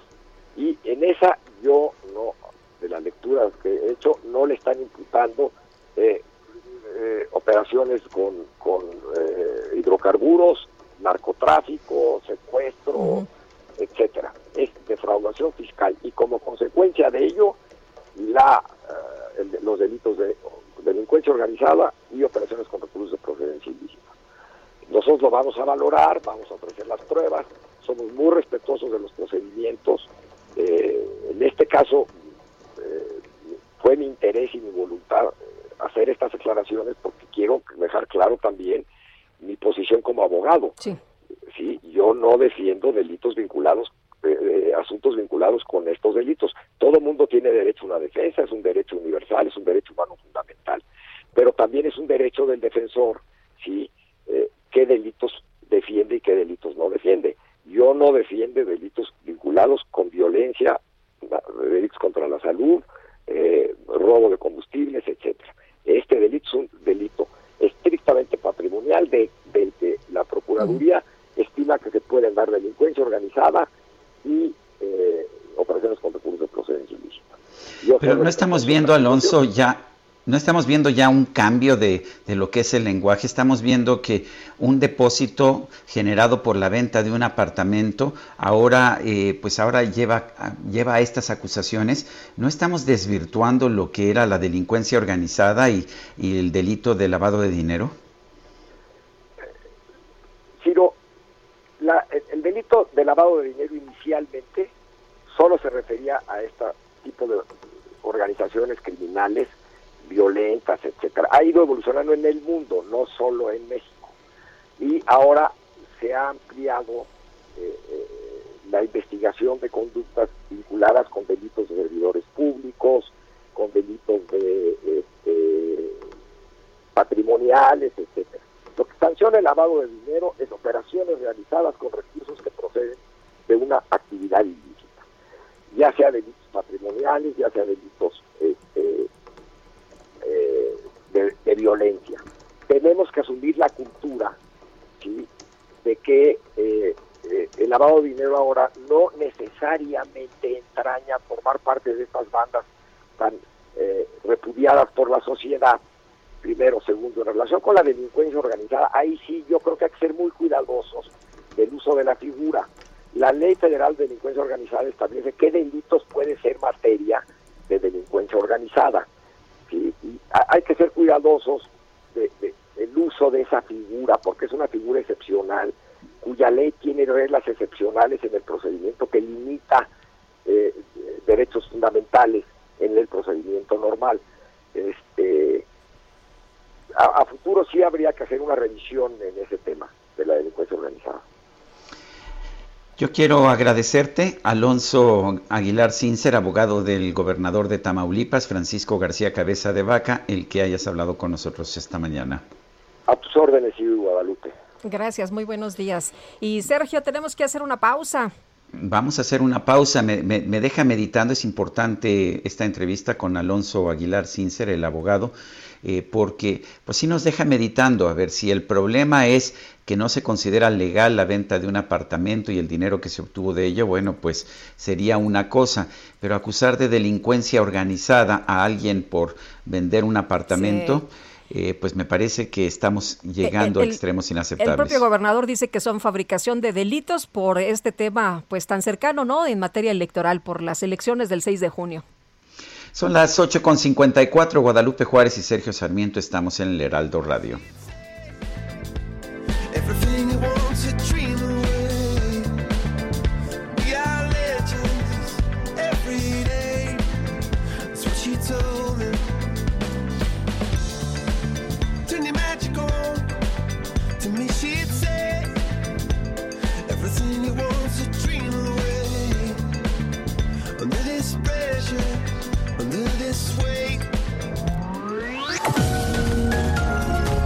Sergio Sarmiento y Lupita Juárez quieren conocer tu opinión, tus comentarios o simplemente envía un saludo para ser más cálida esta mañana.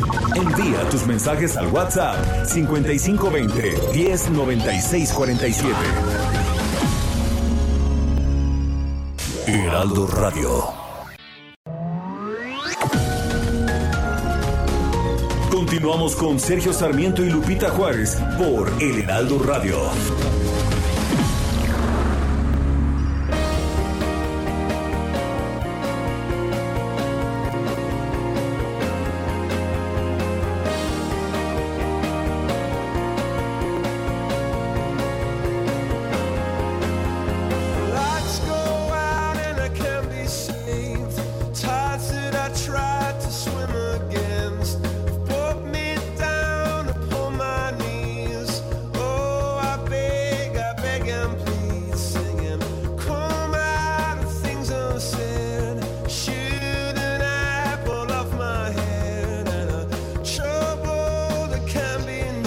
Seguimos escuchando al grupo británico Coldplay, esto se llama Clocks y estamos festejando el cumpleaños de su fundador, cantante y compositor Chris Martin. 44 años, Guadalupe. Así es, está bien chavo.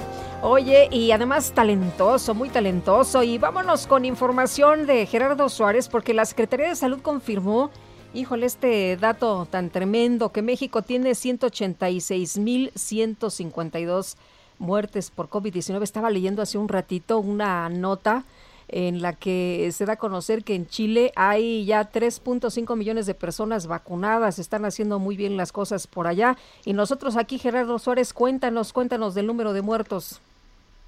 ¿Qué tal? Muy buenos días, Sergio Lupita. México superó las 186 mil muertes confirmadas por COVID-19. Anoche se acumularon, en, para ser precisos, 186 mil 152 defunciones confirmadas por SARS-CoV-2, es decir, 437 más que el día anterior. Además, se registraron 2.089.281 casos positivos de COVID desde el inicio de la epidemia y esto significa 2.343 nuevas infecciones. Y también comentarles que luego de estar hospitalizado poco más de cinco días por COVID-19, algo que nos enteramos el domingo pasado, pues el subsecretario Hugo López Gatel fue dado de alta y continúa recuperándose en su domicilio. Así lo dio a conocer el secretario de Salud Jorge Alcocer, entrevistado ayer afuera de Palacio Nacional y más tarde en la conferencia vespertina, el director general de epidemiología, José Luis Salomía, confirmó que López Gatel salió de la unidad temporal COVID del centro City Banamex, a la cual había ingresado el miércoles de la semana pasada. Escuchemos lo que comentó José Luis Salomía. Podemos confirmar que en este momento ya el subsecretario se encuentra de regreso nuevamente en su domicilio. Eh, obviamente continuará con el seguimiento clínico epidemiológico eh, correspondiente. Él tuvo una estancia eh, estos días de hospitalización en la cual pudo recibir el oxígeno suplementario para poder tener los niveles óptimos de saturación. Prácticamente él se reporta con muy prácticamente asintomático, es decir, con síntomas muy leves en este momento. Sergio Lupita, el subsecretario López Gatel en esta unidad temporal del Centro City Banamex también recibió un tratamiento antiinflamatorio vía intravenosa, aunque no se precisó cuál pudiera ser el medicamento que se le suministró al funcionario y bueno, estará bajo observación médica en los próximos días, que donde ya estará en casa López Gatel. Este es el informe que les tengo. Gerardo, muchas gracias. Muy buenos días. Hasta luego, Gerardo Suárez, con esta información. En esto último, oye, qué relajo, ¿no? Para saber exactamente si estaba hospitalizado o no López Gatel. Fíjate que eh, el, eh, secretario de Salud, Jorge Alcocer, dijo ayer a los reporteros que había salido del hospital el fin de semana, lo cual, pues, difiere de la carta que el subsecretario envió a la jornada, donde él, pues, decía que estaba internado el domingo y que saldría lunes o martes, mientras que José Luis Salomía, ayer ya por la tarde, confirmaba, pues, que ya se encontraba en su domicilio. Este pues eh, paciente VIP, como lo dice el sacapuntas del Heraldo esta mañana. Bueno, lo que sí no hay duda es que él tuvo hospitalización preventiva que la mayoría de los mexicanos no tenemos, no tenemos ese derecho. El gobierno capitalino afirmó que este lunes no hubo reportes de escuelas particulares que hayan abierto sus puertas, como lo anunciaron. Jorge Almaquio, cuéntanos adelante. ¿Qué tal, Sergio Lupita, amigos? Así es, en la Ciudad de México no hay reportes de que escuelas particulares hayan abierto sus puertas este lunes para dar clases presenciales, como lo anunciaron la semana pasada, informó la jefa de gobierno Claudia Sheinbaum. En conferencia de medios, la mandataria capitalina indicó que el Instituto de Verificación Administrativa realizó diversos recorridos de supervisión por la mañana, los cuales dijo continuarán, pero pues no, no encontraron ninguna ningún plantel abierto. Así lo comentó. Escuchemos. Hasta ahora no se ha detectado ninguna escuela que haya abierto. Como lo comentó el otro día el secretario de Desarrollo Económico y también Pepe Merino, en realidad una parte importante de este anuncio que habían hecho era de un grupo de abogados que estaba asesorando a las escuelas privadas, no eran necesariamente las propias escuelas. Entonces hasta ahora no tenemos noticia de ninguna escuela que haya abierto, bueno, Shevan Pardo expuso que en caso de encontrar algún plantel en la capital del país que pues haya abierto que vaya a abrir en estos días para dar clases presenciales en semáforo naranja, primero pues hará un apercibimiento y trabajo de convencimiento para que no continúe con esta intención hasta que estén dadas las condiciones óptimas para ello y antes antes de pues eh, de llevar a cabo una multa, bueno, van a buscar la negociación para que mantengan cerradas las puertas de los planteles aquí en la capital del país. Sergio Lupita, amigos, el reporte que les tengo. Muy bien, Jorge. Jorge Almaquio, gracias. Buen día, hasta luego. Hasta luego, muy buenos días. Y el gobierno de la Ciudad de México anunciará mañana que alcaldías siguen para la vacunación contra COVID-19. Y vámonos con Itzel González, que nos tiene los detalles. La jornada de vacunación contra el COVID-19 continúa en la Ciudad de México con las personas adultas mayores y será el próximo miércoles 3 de marzo cuando el gobierno capitalino anuncie cuáles son las alcaldías que siguen en el programa de vacunación. En conferencia virtual, la jefa de gobierno Claudia Sheinbaum informó que la vacunación continuará en las demarcaciones con mayor número de población, aunque no especificó cuáles serán, dijo que continuarán con las macrounidades para aplicar la vacuna contra el coronavirus. La mandataria señaló que la vacunación de adultos mayores a domicilio se realizará en los próximos días en estas alcaldías y este martes en asilos, pues debido a la logística de transporte de la vacuna rusa, es probable que éstas no puedan usarse para dicho fin. Explicó que la vacuna Sputnik B no puede llevarse a domicilio debido a que necesita estar bajo congelación, lo que impediría su manejo a domicilio. Por este motivo, se ha considerado el uso de alrededor de 1.500 dosis de la vacuna AstraZeneca para vacunación a domicilio. Sobre los adultos mayores que se encuentran en reclusorios de la Ciudad de México, Sheinbaum apuntó que se ha contemplado para cuando les toque a su demarcación, aunque por las condiciones de tratado de la vacuna, en este caso, no será el mismo calendario. Esta es la información. Gracias. Buenos días, Itzel. Son las nueve de la mañana con ocho minutos. Vamos con Mónica Reyes. Nos tiene información. Adelante, Mónica. Muy buenos días, qué gusto y qué placer estar con ustedes, Sergio Sarmiento y Lupita Juárez en su programa. Y más también porque vamos a platicar con Pao Sasso de ese tratamiento que tiene que ver con el amor, con el placer, con la relación y sobre todo, bueno, pues entre parejas entre más dure, mejor. ¿No es así, Pau? ¿Qué tal? Muchas gracias, Moni. Así es, les quiero hablar de un súper tratamiento que ha venido a revolucionar la vida de los hombres y también de las mujeres, que se llama Black is the New Blue. ¿Y qué es esta belleza? Bueno, para todos los hombres que quieren mayor potencia, mayor rendimiento, mayor placer con su pareja en su vida íntima, pues esta es la solución. No sé si se acuerdan de aquellas pastillas azules que nos ayudaban a tener resultados de cuatro horas, pero lamentablemente tenían estos efectos colaterales como dolor de cabeza, hipertensión, incluso había hombres que se morían de infartos. Esto era lamentable.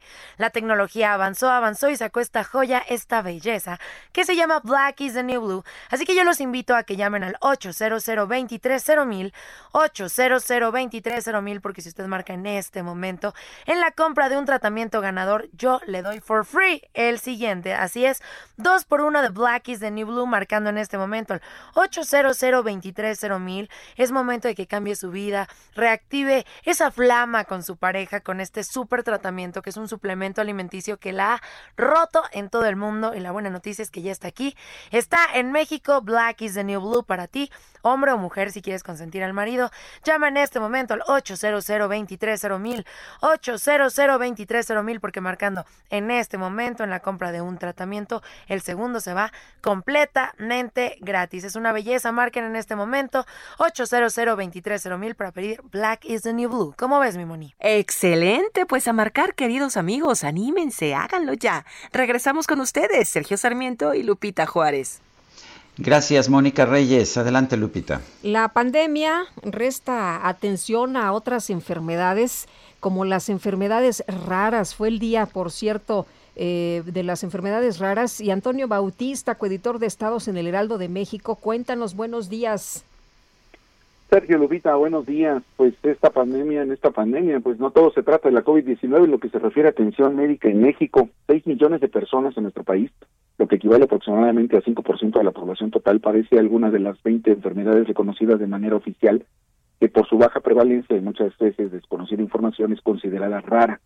Son padecimientos cuyo diagnóstico es ya de por sí un reto para médicos y pacientes y que implican un proceso crónico con dolencias degenerativas y en su mayoría discapacitantes. La fibrosis cística, la hemofilia, la espina bífida, forman parte de este catálogo de enfermedades que se presentan en cinco personas de cada 10.000, cuyo origen en 80% de los casos es genético. En lo que va de este año pandémico, eh, pues hemos visto cómo los laboratorios se esfuerzan por el desarrollo de vacunas y tratamientos para combatir a la COVID-19 y ese empeño es algo que falta en el caso de las enfermedades raras.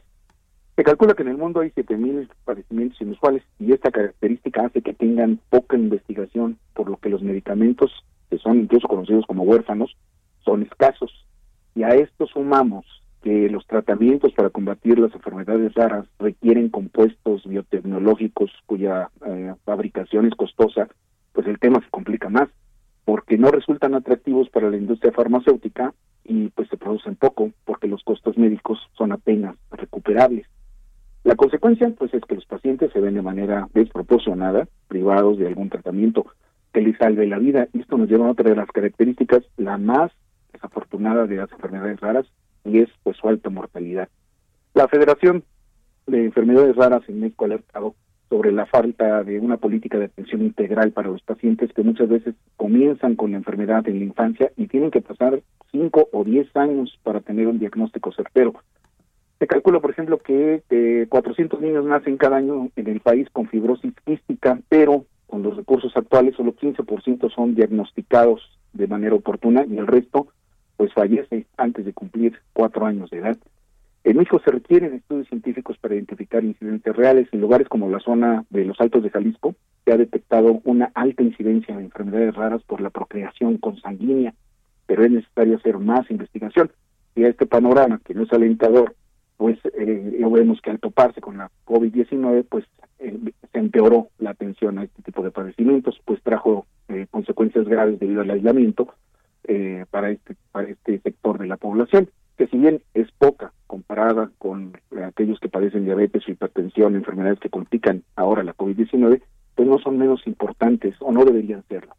La crisis sanitaria eh, los ha hecho más vulnerables, porque en muchos casos pues se están interrumpiendo los tratamientos, incluyen cirugías, rehabilitaciones, terapias, debido al confinamiento.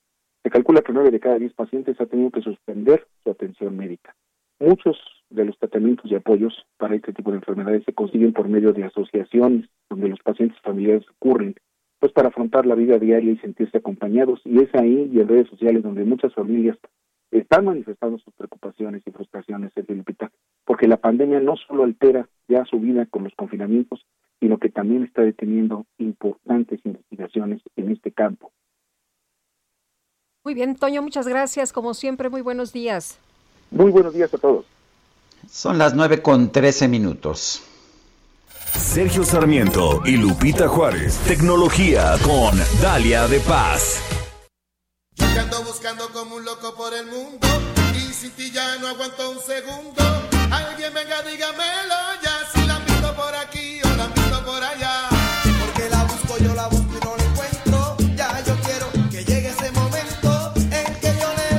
Y ya está con nosotros Dalia de Paz, viene muy danzante, ¿no? La veo muy alegre o la, la, es- la siento y la escucho muy alegre Puedes porque en realidad no la estoy viendo.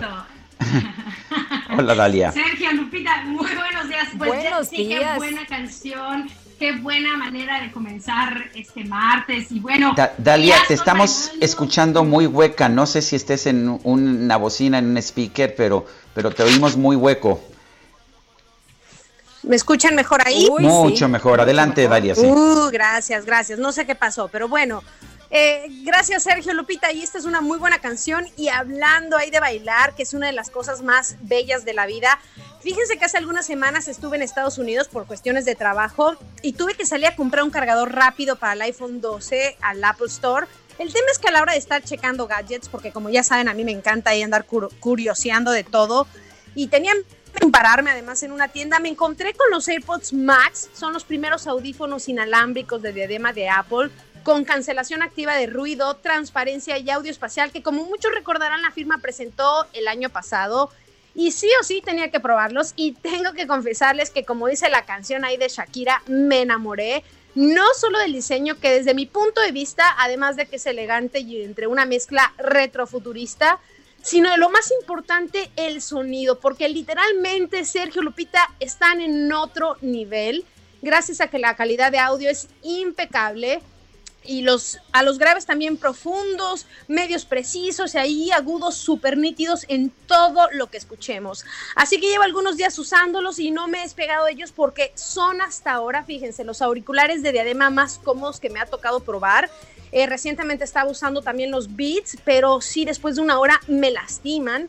Y estos puedo usarlos más de nueve horas continuas con todo y lentes. Eso por un lado. Y por el otro, a la hora de conectarlos ya sea al iPhone, al iPad o a la Mac, te aíslan del mundo gracias a la cancelación de ruido. De hecho, también los he usado para hacer ejercicio en casa y trabajar en estos últimos días e hicieron, fíjense, que me parara de la silla. Ayer precisamente me trasladaron al mamarrumba, me puse a bailar salsa y qué experiencia, porque sentí que estaba al lado de la banda, me pareció impresionante escuchar ahí un playlist del en vivo, me hizo feliz porque pude desconectarme del encierro y bailar después de casi un año que no lo hacía aunque estuviera solo. De hecho, para eliminar el sonido exterior no deseado, estos AirPods Max usan seis micrófonos orientados hacia afuera que detectan el ruido de tu entorno y dos micrófonos orientados hacia adentro que miden básicamente lo que estás escuchando, esto para tener una experiencia inmersiva total. En cuanto a la fabricación, encontraremos materiales premium como el acero y aluminio, por eso a veces se siente un poquito pesado, pero vale la pena por los materiales. La diadema, por ejemplo, es de acero inoxidable, está cubierta con silicón muy suave y agradable al tacto. Es posible alargarla hasta 3 centímetros por cada lado. Se siente muy resistente. Las almohadillas te cubren completamente la oreja y el material es viscoelástica. Es una cubierta de tela para que se adapten a tu cabeza y sean cómodos durante horas. Y que por cierto, las ambas almohadillas cuentan con una estructura de plástico con imanes que permite que se puedan cambiar eh, con facilidad. Estos AirPods Max llegan con un botón que sirve únicamente para alternar entre los diferentes modos de escucha, la cancelación de ruido, activa, la normal o transparencia y una corona digital giratoria similar a los de Apple, a los Apple Watch, que va a permitir subir o bajar el volumen si la pulsas una vez, reproduce, pausa o responde y cuelga las llamadas. Se cargan a través del conector Lightning su autonomía es de hasta 20 horas y con solo minutos de carga vamos a tener una hora y media de reproducción de audio. Es importante, Sergio Lupita, amigos, mencionar que este equipo no se puede apagar, así que para dejar de usarlos hay que retirarlos y guardarlos en la Smart Case, que bueno, que estos van a entrar de inmediato en esta funda, en un estado de consumo de energía de ultra bajo que conserva la carga. ¿Valen la pena? Definitivamente, yo diría que sí, ya que son los mejores audífonos de la compañía californiana tienen el mejor sistema de cancelación de ruido activa hasta la fecha, pero hay que tomar en cuenta que solo van a poder usarlo, sacarle el máximo provecho si su ecosistema es Apple, ¿no? Si tienen un iPhone, un iPad, etcétera. Y sí, también son compatibles con Android gracias al Bluetooth 5.0, aunque la experiencia es limitada. Así que medítelo antes. El costo es elevado, ah, ronda los 13 mil pesos más o menos, pero eh, si es usted un melómano, creo que lo va a disfrutar al máximo y se va a poner a bailar como yo. Sergio Lupita, amigos, cualquier duda en mi Twitter, Dalia de Paz, les comparto más información. Ahí les dejo algunas fotos y, por supuesto, en mi Instagram, Dalia de Paz, para que chequen este modelo y, se pongan a bailar. Sergio Lupita, vengan a bailar conmigo. Aunque sea, nos coloquemos los audífonos y bailemos a través de la computadora, por favor. Me parece muy bien. Así lo haremos. Muy bien, gracias, Dalia. Abrazote fuerte. Gracias, Sergio Lupita. Gracias a Dalia de Paz y un ejercicio realizado por la empresa Opinión Pública, Marketing e Imagen Social Research Solutions, publicado por el Heraldo de México, señaló las preferencias electorales en las alcaldías de la Ciudad de México y en la alcaldía Benito Juárez el PAN mantiene un predominio en la preferencia electoral. Vamos a platicar con Santiago Taboada, alcalde de Benito Juárez, quien por cierto buscará la reelección. Santiago, ¿qué tal? ¿Cómo te va? Buenos días. Lupita, muy buenos días. Sergio, un saludo a ti y a todo tu auditorio. Santiago, eh, pues por lo pronto parece que vas en buen camino para el propósito de la reelección. Eh, ¿Qué opinas de eso? ¿Qué, has, ¿Qué, se ha hecho bien? ¿Qué se ha hecho mal? Eh, ¿Qué es lo que hay que hacer a partir de este momento? Pues mira, seguimos, seguimos nosotros atendiendo una de las prioridades que nos pusimos al inicio del gobierno, Sergio Lupita, que es el tema de la seguridad. tú sabes que los últimos reportes trimestrales eh, del INEGI se ha demostrado que en, el caso de Benito Juárez es una alcaldía que tiene una tendencia eh, en sus índices delictivos a la baja. No estamos diciendo que se acabaron los delitos aquí, simple y sencillamente hemos mantenido una estrategia de coordinación y también que hemos implementado en Benito Juárez que se llama blindar Benito Juárez y eso nos ha permitido eh, el reconocimiento también de los vecinos en ese sentido. Como tú bien sabes, fuimos la única alcaldía que mantuvo el programa de estancias infantiles eh, directamente subsidiados desde la alcaldía cuando el gobierno federal lo desapareció. Fuimos la primera en la alcaldía en otorgar apoyos económicos a las pequeñas y medianas empresas cuando inició la pandemia del COVID-19.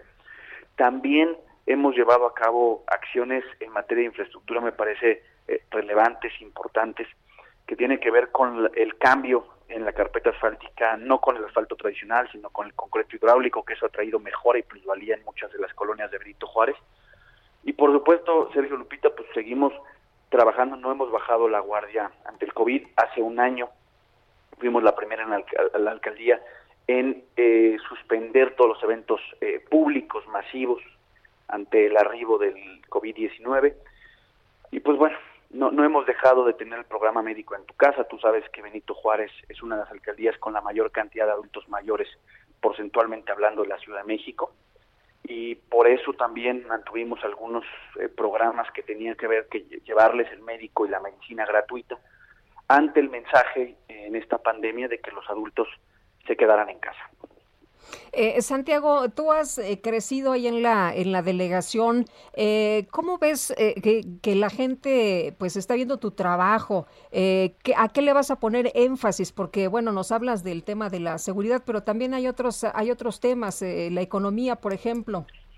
Mira, esto este este gobierno y, y este año vamos a basar, insisto, en mantener el programa de seguridad y como tú bien dices, la parte económica cuando inició la pandemia nosotros hablábamos de que la siguiente pandemia iba a ser la crisis económica.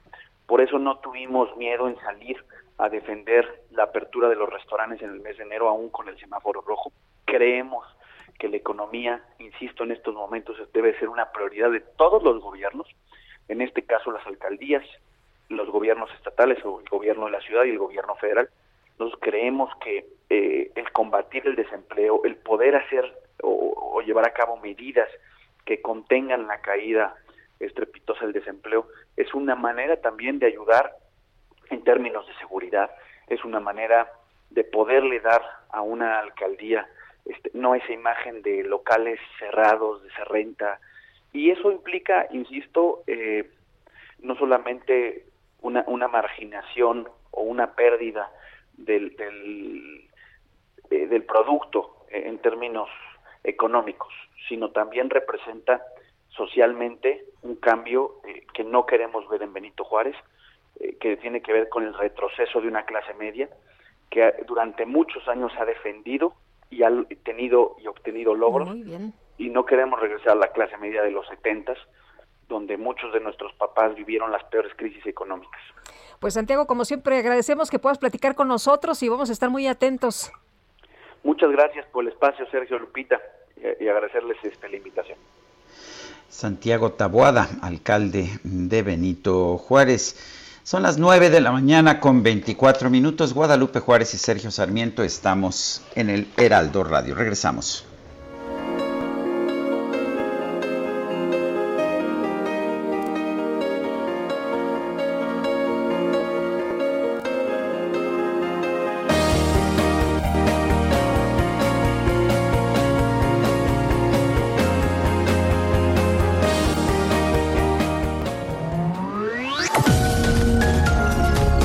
Sarmiento y Lupita Juárez quieren conocer tu opinión, tus comentarios o simplemente envía un saludo para ser más cálida esta mañana.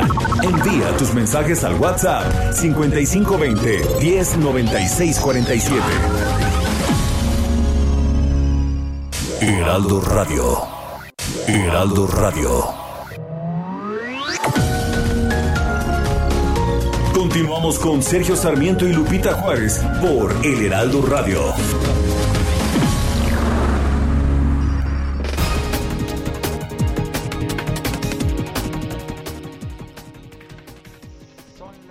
Son las 9 de la mañana, 9 de la mañana con 30 minutos.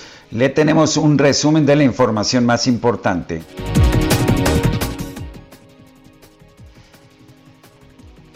Desde Palacio Nacional, el presidente López Obrador aseguró que su homólogo de los Estados Unidos, Joe Biden, se mostró comprensivo ante la petición de México de tener acceso a las vacunas contra el COVID-19 que se producen en la Unión Americana hubo aceptación de nuestra propuesta acerca de la necesidad que tenemos de enfrentar de la mejor manera posible la pandemia y la necesidad de contar con las vacunas. Recuerden que también Estados Unidos tiene un plan nacional de vacunación, entonces se va a dialogar sobre este tema. Los equipos no puedo decir que se logró ya el acuerdo, tampoco de que no hubo acuerdo.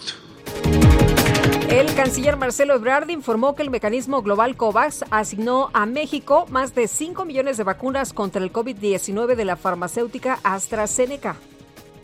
COVAX le asignó a México 5.532.000 dosis de AstraZeneca para marzo, abril y mayo. Marzo, abril y mayo tienen que llegar 5.532.000 dosis de AstraZeneca. ¿De dónde vienen? Estas nos informaron que vienen de Corea del Sur, a la producción de AstraZeneca en Corea del Sur. Cancino, el próximo envío son 3 millones de dosis para envase final en México. Sputnik, tenemos, es inminente ya la confirmación del arribo del, del siguiente envío. El primer envío fueron 200 mil y estaremos informándoles. La Agencia Federal Médico Biológica de Rusia anunció que en julio va a comenzar, van a comenzar las pruebas clínicas de una nueva vacuna contra el coronavirus la cual podría generar una inmunidad, escuche usted, de más de 13 años. El director ejecutivo de la Organización Mundial de la Salud para Emergencias Sanitarias, Mike Ryan, advirtió que es prematuro y poco realista creer que el mundo va a vencer al COVID-19 para finales de este año. ¿Que a le importa lo que digan por ahí? Antes muerta que sencilla. Sencilla. Sencilla. Bueno, pues en redes sociales se hizo tendencia el nombre de Sandro Castro, nieto del expresidente de Cuba, Fidel Castro, debido a que recibió múltiples críticas tras compartir un video manejando un auto deportivo de lujo por una carretera. A pesar de que muchas personas en su país, en Cuba, sufren por la falta de recursos y de combustible. En este video el joven asegura que, pues que ellos son sencillos pero que de vez en cuando tienen que sacar de la casa sus juguetitos y qué bueno pues que, que, le hayan dejado lo suficiente, que le hayan dejado lo suficiente el abuelo para tener estos autos deportivos de lujo. Mucho potaje de los de antes. Por eso... Porque tú sabes, nosotros somos sencillos, pero de vez en cuando hay que sacar estos juguetitos que tenemos en casa, ¿me entienden? Graba para adelante, mami, para que vean cómo esto se come en la carretera. Graba aquí, graba aquí, graba aquí la aguja. Parece que el motor es V6, papi, ¿no? Mira qué rico eso como a 1.40, caballero. Son cosas gordas, mi gente. A que no se equivoquen. Pues en Cuba todos son iguales, nada más que hay unos más iguales que otros. Bueno, vámonos con más información y vámonos ahora con Mónica Reyes. Muy buenos días, gracias Sergio Sarmiento y Lupita Juárez, qué gusto y qué placer estar con ustedes esta mañana. Y vamos a platicar con Aris Chávez, representante de Productos y Tratamientos Politécnico, porque si usted en este momento dice, ay, qué sistema inmunológico tan bajo traigo, qué defensas, Dios mío, no se preocupe, porque también tenemos la solución a este problema. Aris, qué gusto verte. Qué Adelante. gusto, qué gusto saludarlos y sobre todo venir a hablar de temas importantes de salud. Ya sabemos que en esta época de pandemia estamos todos en un grave riesgo de contagiarnos de virus, de bacterias, pero ¿qué estamos haciendo por Claro. defendernos, por elevar ese sistema inmunológico? Yo quiero platicarle que la clave precisamente está en un sistema inmunológico fortalecido. Si tenemos un sistema inmunológico fuerte, Claro. eso puede evitar que nos contagiemos o bien que no nos dé tan fuerte. Afortunadamente existen tratamientos como el que les voy a platicar hoy, que es un avance tecnológico muy importante que ha tenido el Instituto Politécnico Nacional. Ellos lograron elaborar un tratamiento que está encargado de transferir inmunidad al cuerpo. El factor de transferencia, que seguramente alguien por ahí ya ha escuchado hablar de él, es un tratamiento extraordinario que logra algo fantástico en nuestro ¿Cómo cuerpo. qué? que es elevar el sistema inmune hasta en un 470%. Mira qué bien. Esto es muchísimo, Moni. Tener unas defensas así de elevadas de manera preventiva siempre es mejor, ¿no? Siempre, claro. Y puede lograr que tú crees una barrera protectora que haga mucho más difícil un contagio. Ahora, ¿qué pasa con esos otros pacientes que dicen yo ya estoy enfermo? o- Diabetes, hipertensión, lupus, Sí, son. Sí, son más de 100 enfermedades entre las que tú comentas muy bien. Cáncer, diabetes, lupus, esclerosis múltiple, artritis, VIH, herpes zóster, las enfermedades respiratorias muy importantes que van desde las alergias, asma, bronquitis, influenza, entre muchas otras más. Son más de 100. Hemos administrado con muchísimo éxito a nuestros pacientes y desde la primera semana se sienten muy bien y sobre todo una mejoría muy importante de un 90% en la primera semana. Esto es muchísimo. Y sobre todo vamos a recuperar la salud, Mónica, es lo que estamos buscando. Claro, y además es el factor de transferencia de científicos egresados del Instituto Politécnico Nacional. No se le olvide eso a usted, amigo, amiga, que nos está sintonizando a través del Heraldo Radio, porque siempre hay sus clones, ¿no? Claro, pero usted hoy va a adquirir el original del Instituto Politécnico Nacional y sabes que a un superprecio. Por eso les digo que vayan marcando a este teléfono porque tenemos regalitos para el auditorio. Yo sé que muy bueno, Saris. Ahí les va el número 55 56 49 44 44. Vaya anotándolo porque las primeras personas que se comuniquen al 55 56 49 44 44 van a recibir un 12 más 12, A ver, ¿cómo Moni. es eso? A ver, esa suma me gusta. Quiere decir que usted por 1.800 pesos nada más va a recibir 24 dosis de factor de transferencia. 24 dosis. Y eso no es todo, mi querida Moni. Van a recibir gratis dos caretas de máxima protección, dos cubrebocas N95 de grado hospitalario, dos geles antibacteriales con 80% de alcohol. Y si es de las primeras personas en llamar, les vamos a regalar un smartwatch que tiene muchas funciones, padre. entretenimiento. No importa la edad, usted lo va a disfrutar Claro. mucho. Pero tiene que llamar ahorita. 1,800 pesos nada más, entregado hasta la puerta de su hogar. 55 56 49 44 44 el 55 56 49 44 44. A marcar en este momento, amigos, anímense y adquieran su factor de transferencia de científicos egresados del Instituto Politécnico Nacional. Así es que marquen, marquen, marquen. Gracias, Aris. Buenos días. La micro deportiva. Aquí iniciamos.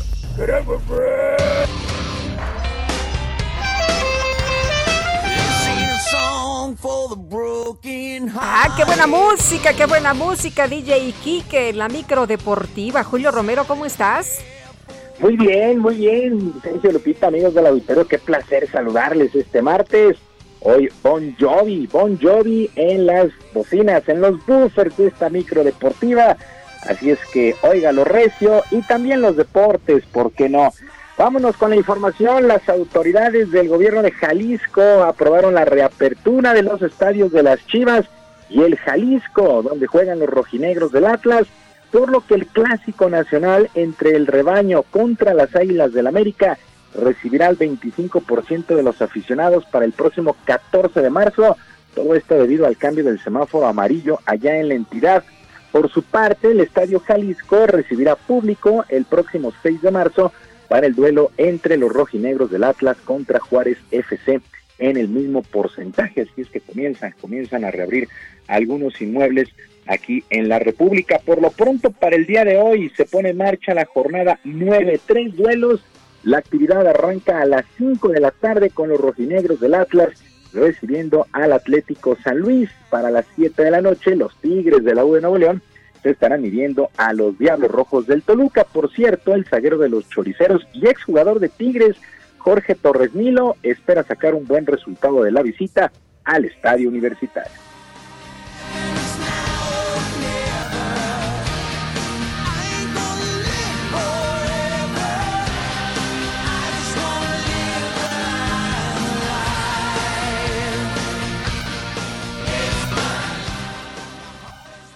Están haciendo bien las cosas, vienen con la motivación de, del segundo lugar de- del mundo, pero sabemos que le podemos hacer un muy buen partido. Nosotros también tenemos un gran equipo y creemos que podemos traernos un muy buen resultado. Hemos trabajado un poco, pero sabemos que, que, que tenemos que hacer bien las cosas y que no, no es, no es imposible traerse, traerse un muy buen resultado de allí.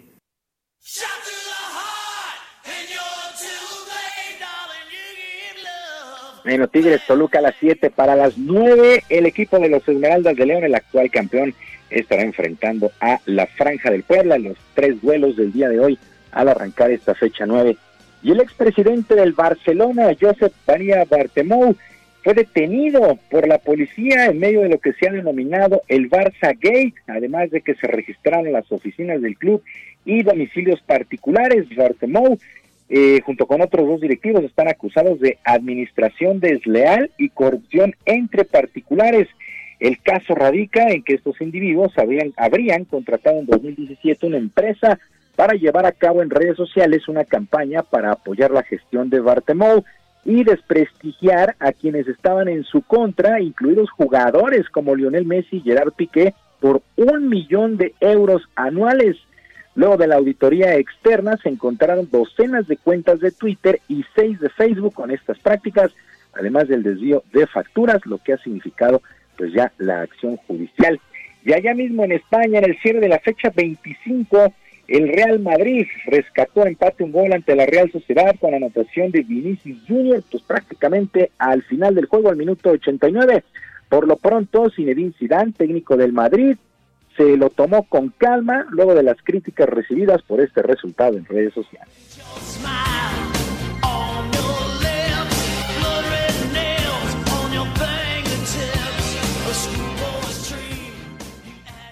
y al final, bueno, eso no, no, va a cambiar nada. Yo creo que eso estamos, estamos bien. Eh, es, son casi cinco victorias y un empate. Y, y bueno, hay que seguir eh, pensando que de, todas formas todavía queda. Bueno, pues así las cosas con el Real Madrid. Y el ganador del premio en tres ocasiones del defensivo del año en la NFL, Gigi Watt, confirmó en sus redes sociales que ha firmado ya con los Cardenales de Arizona para las próximas dos campañas en el fútbol americano allá en los Estados Unidos. Los varios equipos luchaban por su contrato, pero a final de cuentas se va al desierto por 31 millones de dólares y dos campañas. Watt, de 32 años, jugó los últimos 10 con los Tejanos de Houston, donde acumuló 531 tacleadas, 101 capturas y provocó 25 balones sueltos, pues así las cosas con Gigi Watt, uno de los jugadores más buscados en este mercado eh, allá en la NFL, pues a final de cuentas se queda, se queda con los Cardenales de Arizona. Y actividad en la pretemporada en el béisbol de las grandes ligas, sí, qué emoción, ya ahí hay pretemporada en las grandes ligas. Por lo pronto, el día de ayer, los Dodgers blanquearon 10 por 0 a los Rockies de Colorado con actuación del mexicano Víctor Álvarez, el pitcher mexicano que trabajó por espacio y una entrada, cero en todos los departamentos, cero carreras, cero hits, no regaló bases, no porchó. Alejandro Kirk, el catcher de los Azulejos de Toronto, se fue de uno nada en el empate a dos carreras con los Piratas de Pittsburgh, pues ahí un total de 27 peloteros nacionales buscan mantenerse en el roster inaugural. Los Cachorros de Chicago vencieron una carrera por cero a los Padres de San Diego, los Yankees 5-4 sobre los Tigres de Detroit, los Astros de Houston 7 por 6 sobre los Nacionales de Washington, así es que ya está de lleno la Liga de la Toronja y la Liga del Cactus que sirve de pretemporada. La campaña arranca el próximo primero de abril con 162 juegos por novena. Eh, Sergio Lupita. Primero de abril, mi querido Julio Romero, qué bueno, qué emoción, ya hace falta. Ya, la verdad es que te lo juro que ya hace falta. El año pasado no tuvimos béisbol en México, solamente Pacífico, las grandes ligas recortadas. Ya, en verdad, nos jalamos los tres pelos que nos quedan para sí que calienta. arranque la temporada el próximo primero de abril. Bueno, eso sí calienta, mi querido Julio, fuerte abrazo. Que estén muy bien, bonito día para todos. Igualmente, gracias, buenos días. Yo sé que tú no eres beisbolera, mi querida Guadalupe, pero yo y el presidente de la República estamos muy Uy. contentos. Uy, Son las... eh, eh, no me digas que tienes otros datos. tengo otros datos. ¿eh? Bueno, esas ya son palabras mayores, ¿no? Todos saber béisbol entonces. Bueno, pues son las 9 de la mañana con 45 minutos. Gastrolab con el chef Israel Arechiga. Pues a Sergio le gusta el béis y a mí me gusta comer, me gusta la comida, ¿eh? Israel Arechiga, ¿cómo estás? Qué gusto saludarte. Muy buenos días, querida Lupita, Sergio, todo el auditorio. Pues ya lo dijeron hace rato y yo tengo otros datos, porque creo que también a Sergio le gusta comer, ¿eh? También, también. A mí, Ya a mí esto de la comida, a mí esto de la comida me viene como anillo al dedo. Oye, y Mira. nos consta, nos consta Israel. Sí, no, no, no, yo lo he constatado, ¿eh? Yo puedo dar fe de ello. Pero bueno, ya estamos en marzo y marzo nos trae una de las frutas favoritas de muchos de nosotros, de muchos de los mexicanos, y es el mango. Hay que ir a los mercados, darse una vuelta al súper, a donde sea, y agarrar unos buenos mangos, porque es una fruta que no podemos eh, no podemos disfrutar todo el año, es una fruta de temporada que empieza a, que, que empiezan a llegar ya en marzo a los mercados, a las casas, pero que más o menos por ahí de mayo, junio, julio están los mejores. Pero bueno, es una fruta con mucha historia porque eh, parte originalmente de Birmania y de la India, de ahí viene de ahí viene el mango como tal y son los portugueses quienes las traen eh, a Brasil particularmente y después se va extendiendo por todo el continente americano hasta llegar a ser la fruta de mayor exportación, la fruta tropical de mayor exportación en México, ¿no? Eh, hay tres frutas tropicales que tienen una producción muy importante en el mundo, el plátano, la piña y la tercera es el mango, ¿no?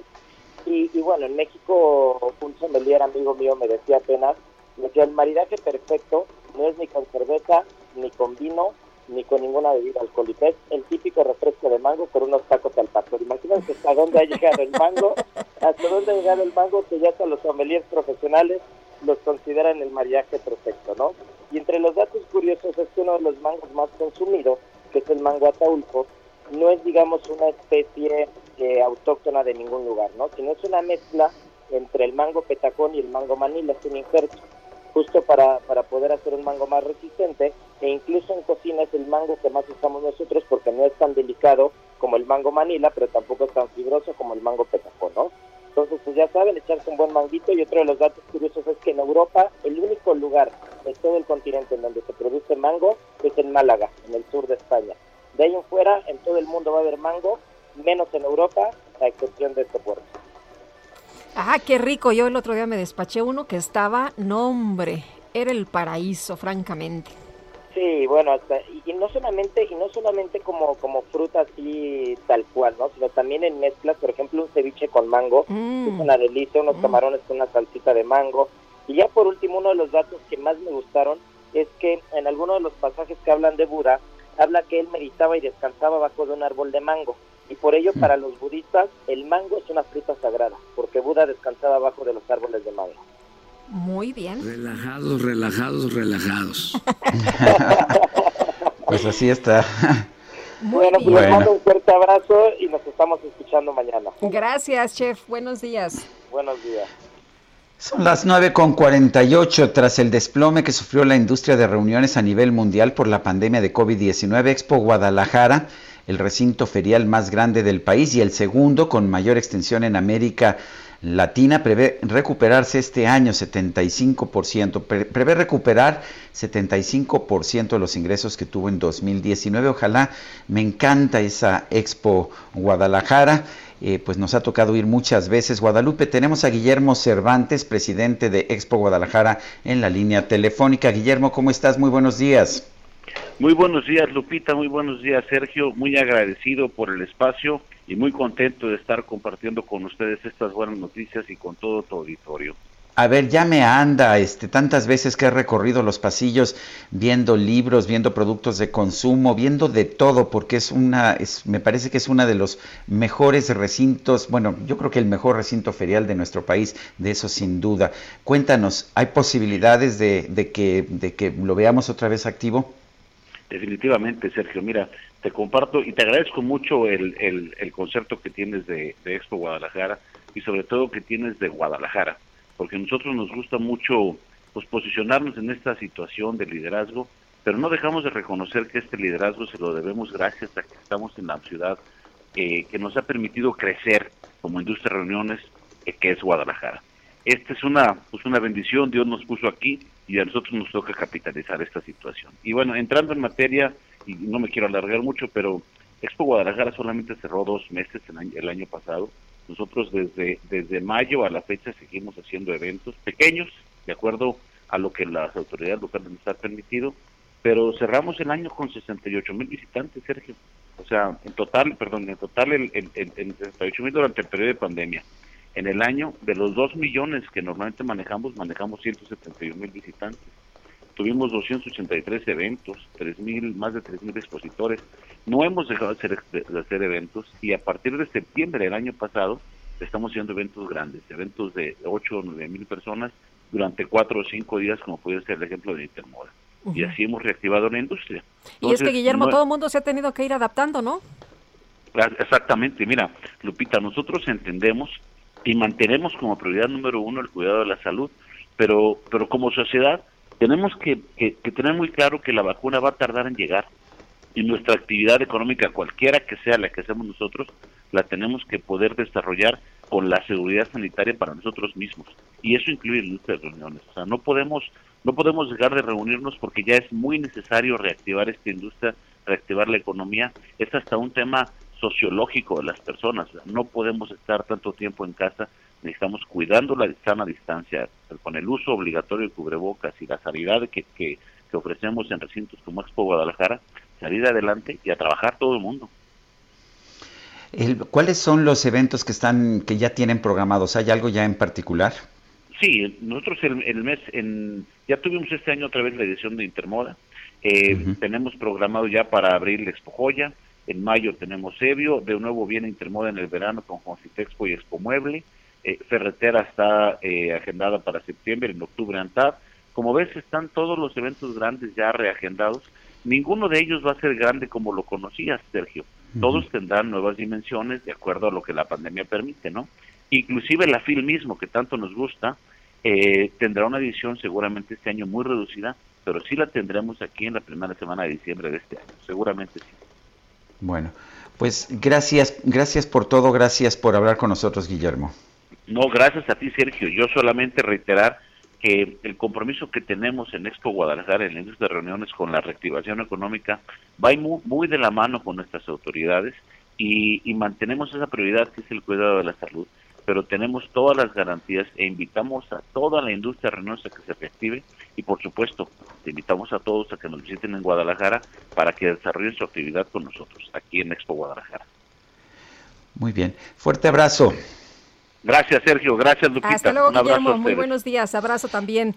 Y Sergio, ya, casi, no, ya, ya, casi nos vamos, ¿verdad? Sí, ya Ay, casi. Oye, rapidito, gracias a la Secretaría de Salud de la Ciudad de México que ha atendido a las personas del auditorio que no pudieron vacunarse cuando les tocó en sus alcaldías. Muchísimas, muchísimas gracias. Han trabajado rapidito, han tenido todos nuestros, eh, pues, eh, a, a, nuestros eh, amigos del auditorio. Y bueno, pues antes de irnos también les quiero recomendar en Netflix, hay un documental que se llama Cuba and the Cameraman, a ver si tienen oportunidad de verlo.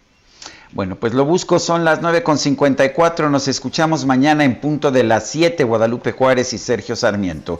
Hasta entonces, gracias de todo corazón, lo dejamos con este himno para el fin de semana de Coldplay. Feliz cumpleaños, Chris Martin. Nos vemos mañana, adiós, adiós.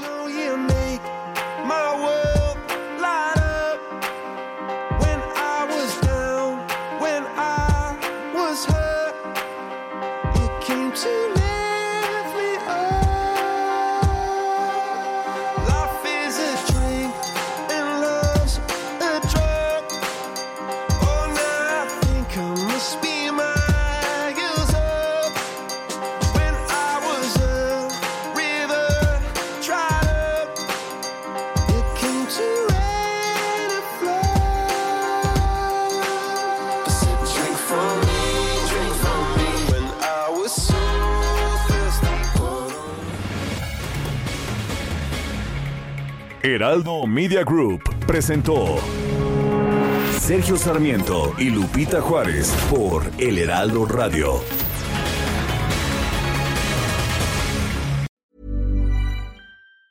Hi, I'm Daniel, founder of Pretty Litter. Did you know cats tend to hide symptoms of sickness and pain? I learned this the hard way after losing my cat, Gingy. So I created Pretty Litter, a health monitoring litter that helps detect early signs of illness by changing colors, saving you money and potentially your cat's life. Pretty Litter is veterinarian developed, and it's the easiest way to keep tabs on your fur baby's health right at home. Go to prettylitter.com and use code ACAST for 20% off your first order and a free cat toy. Terms and conditions apply. See site for details.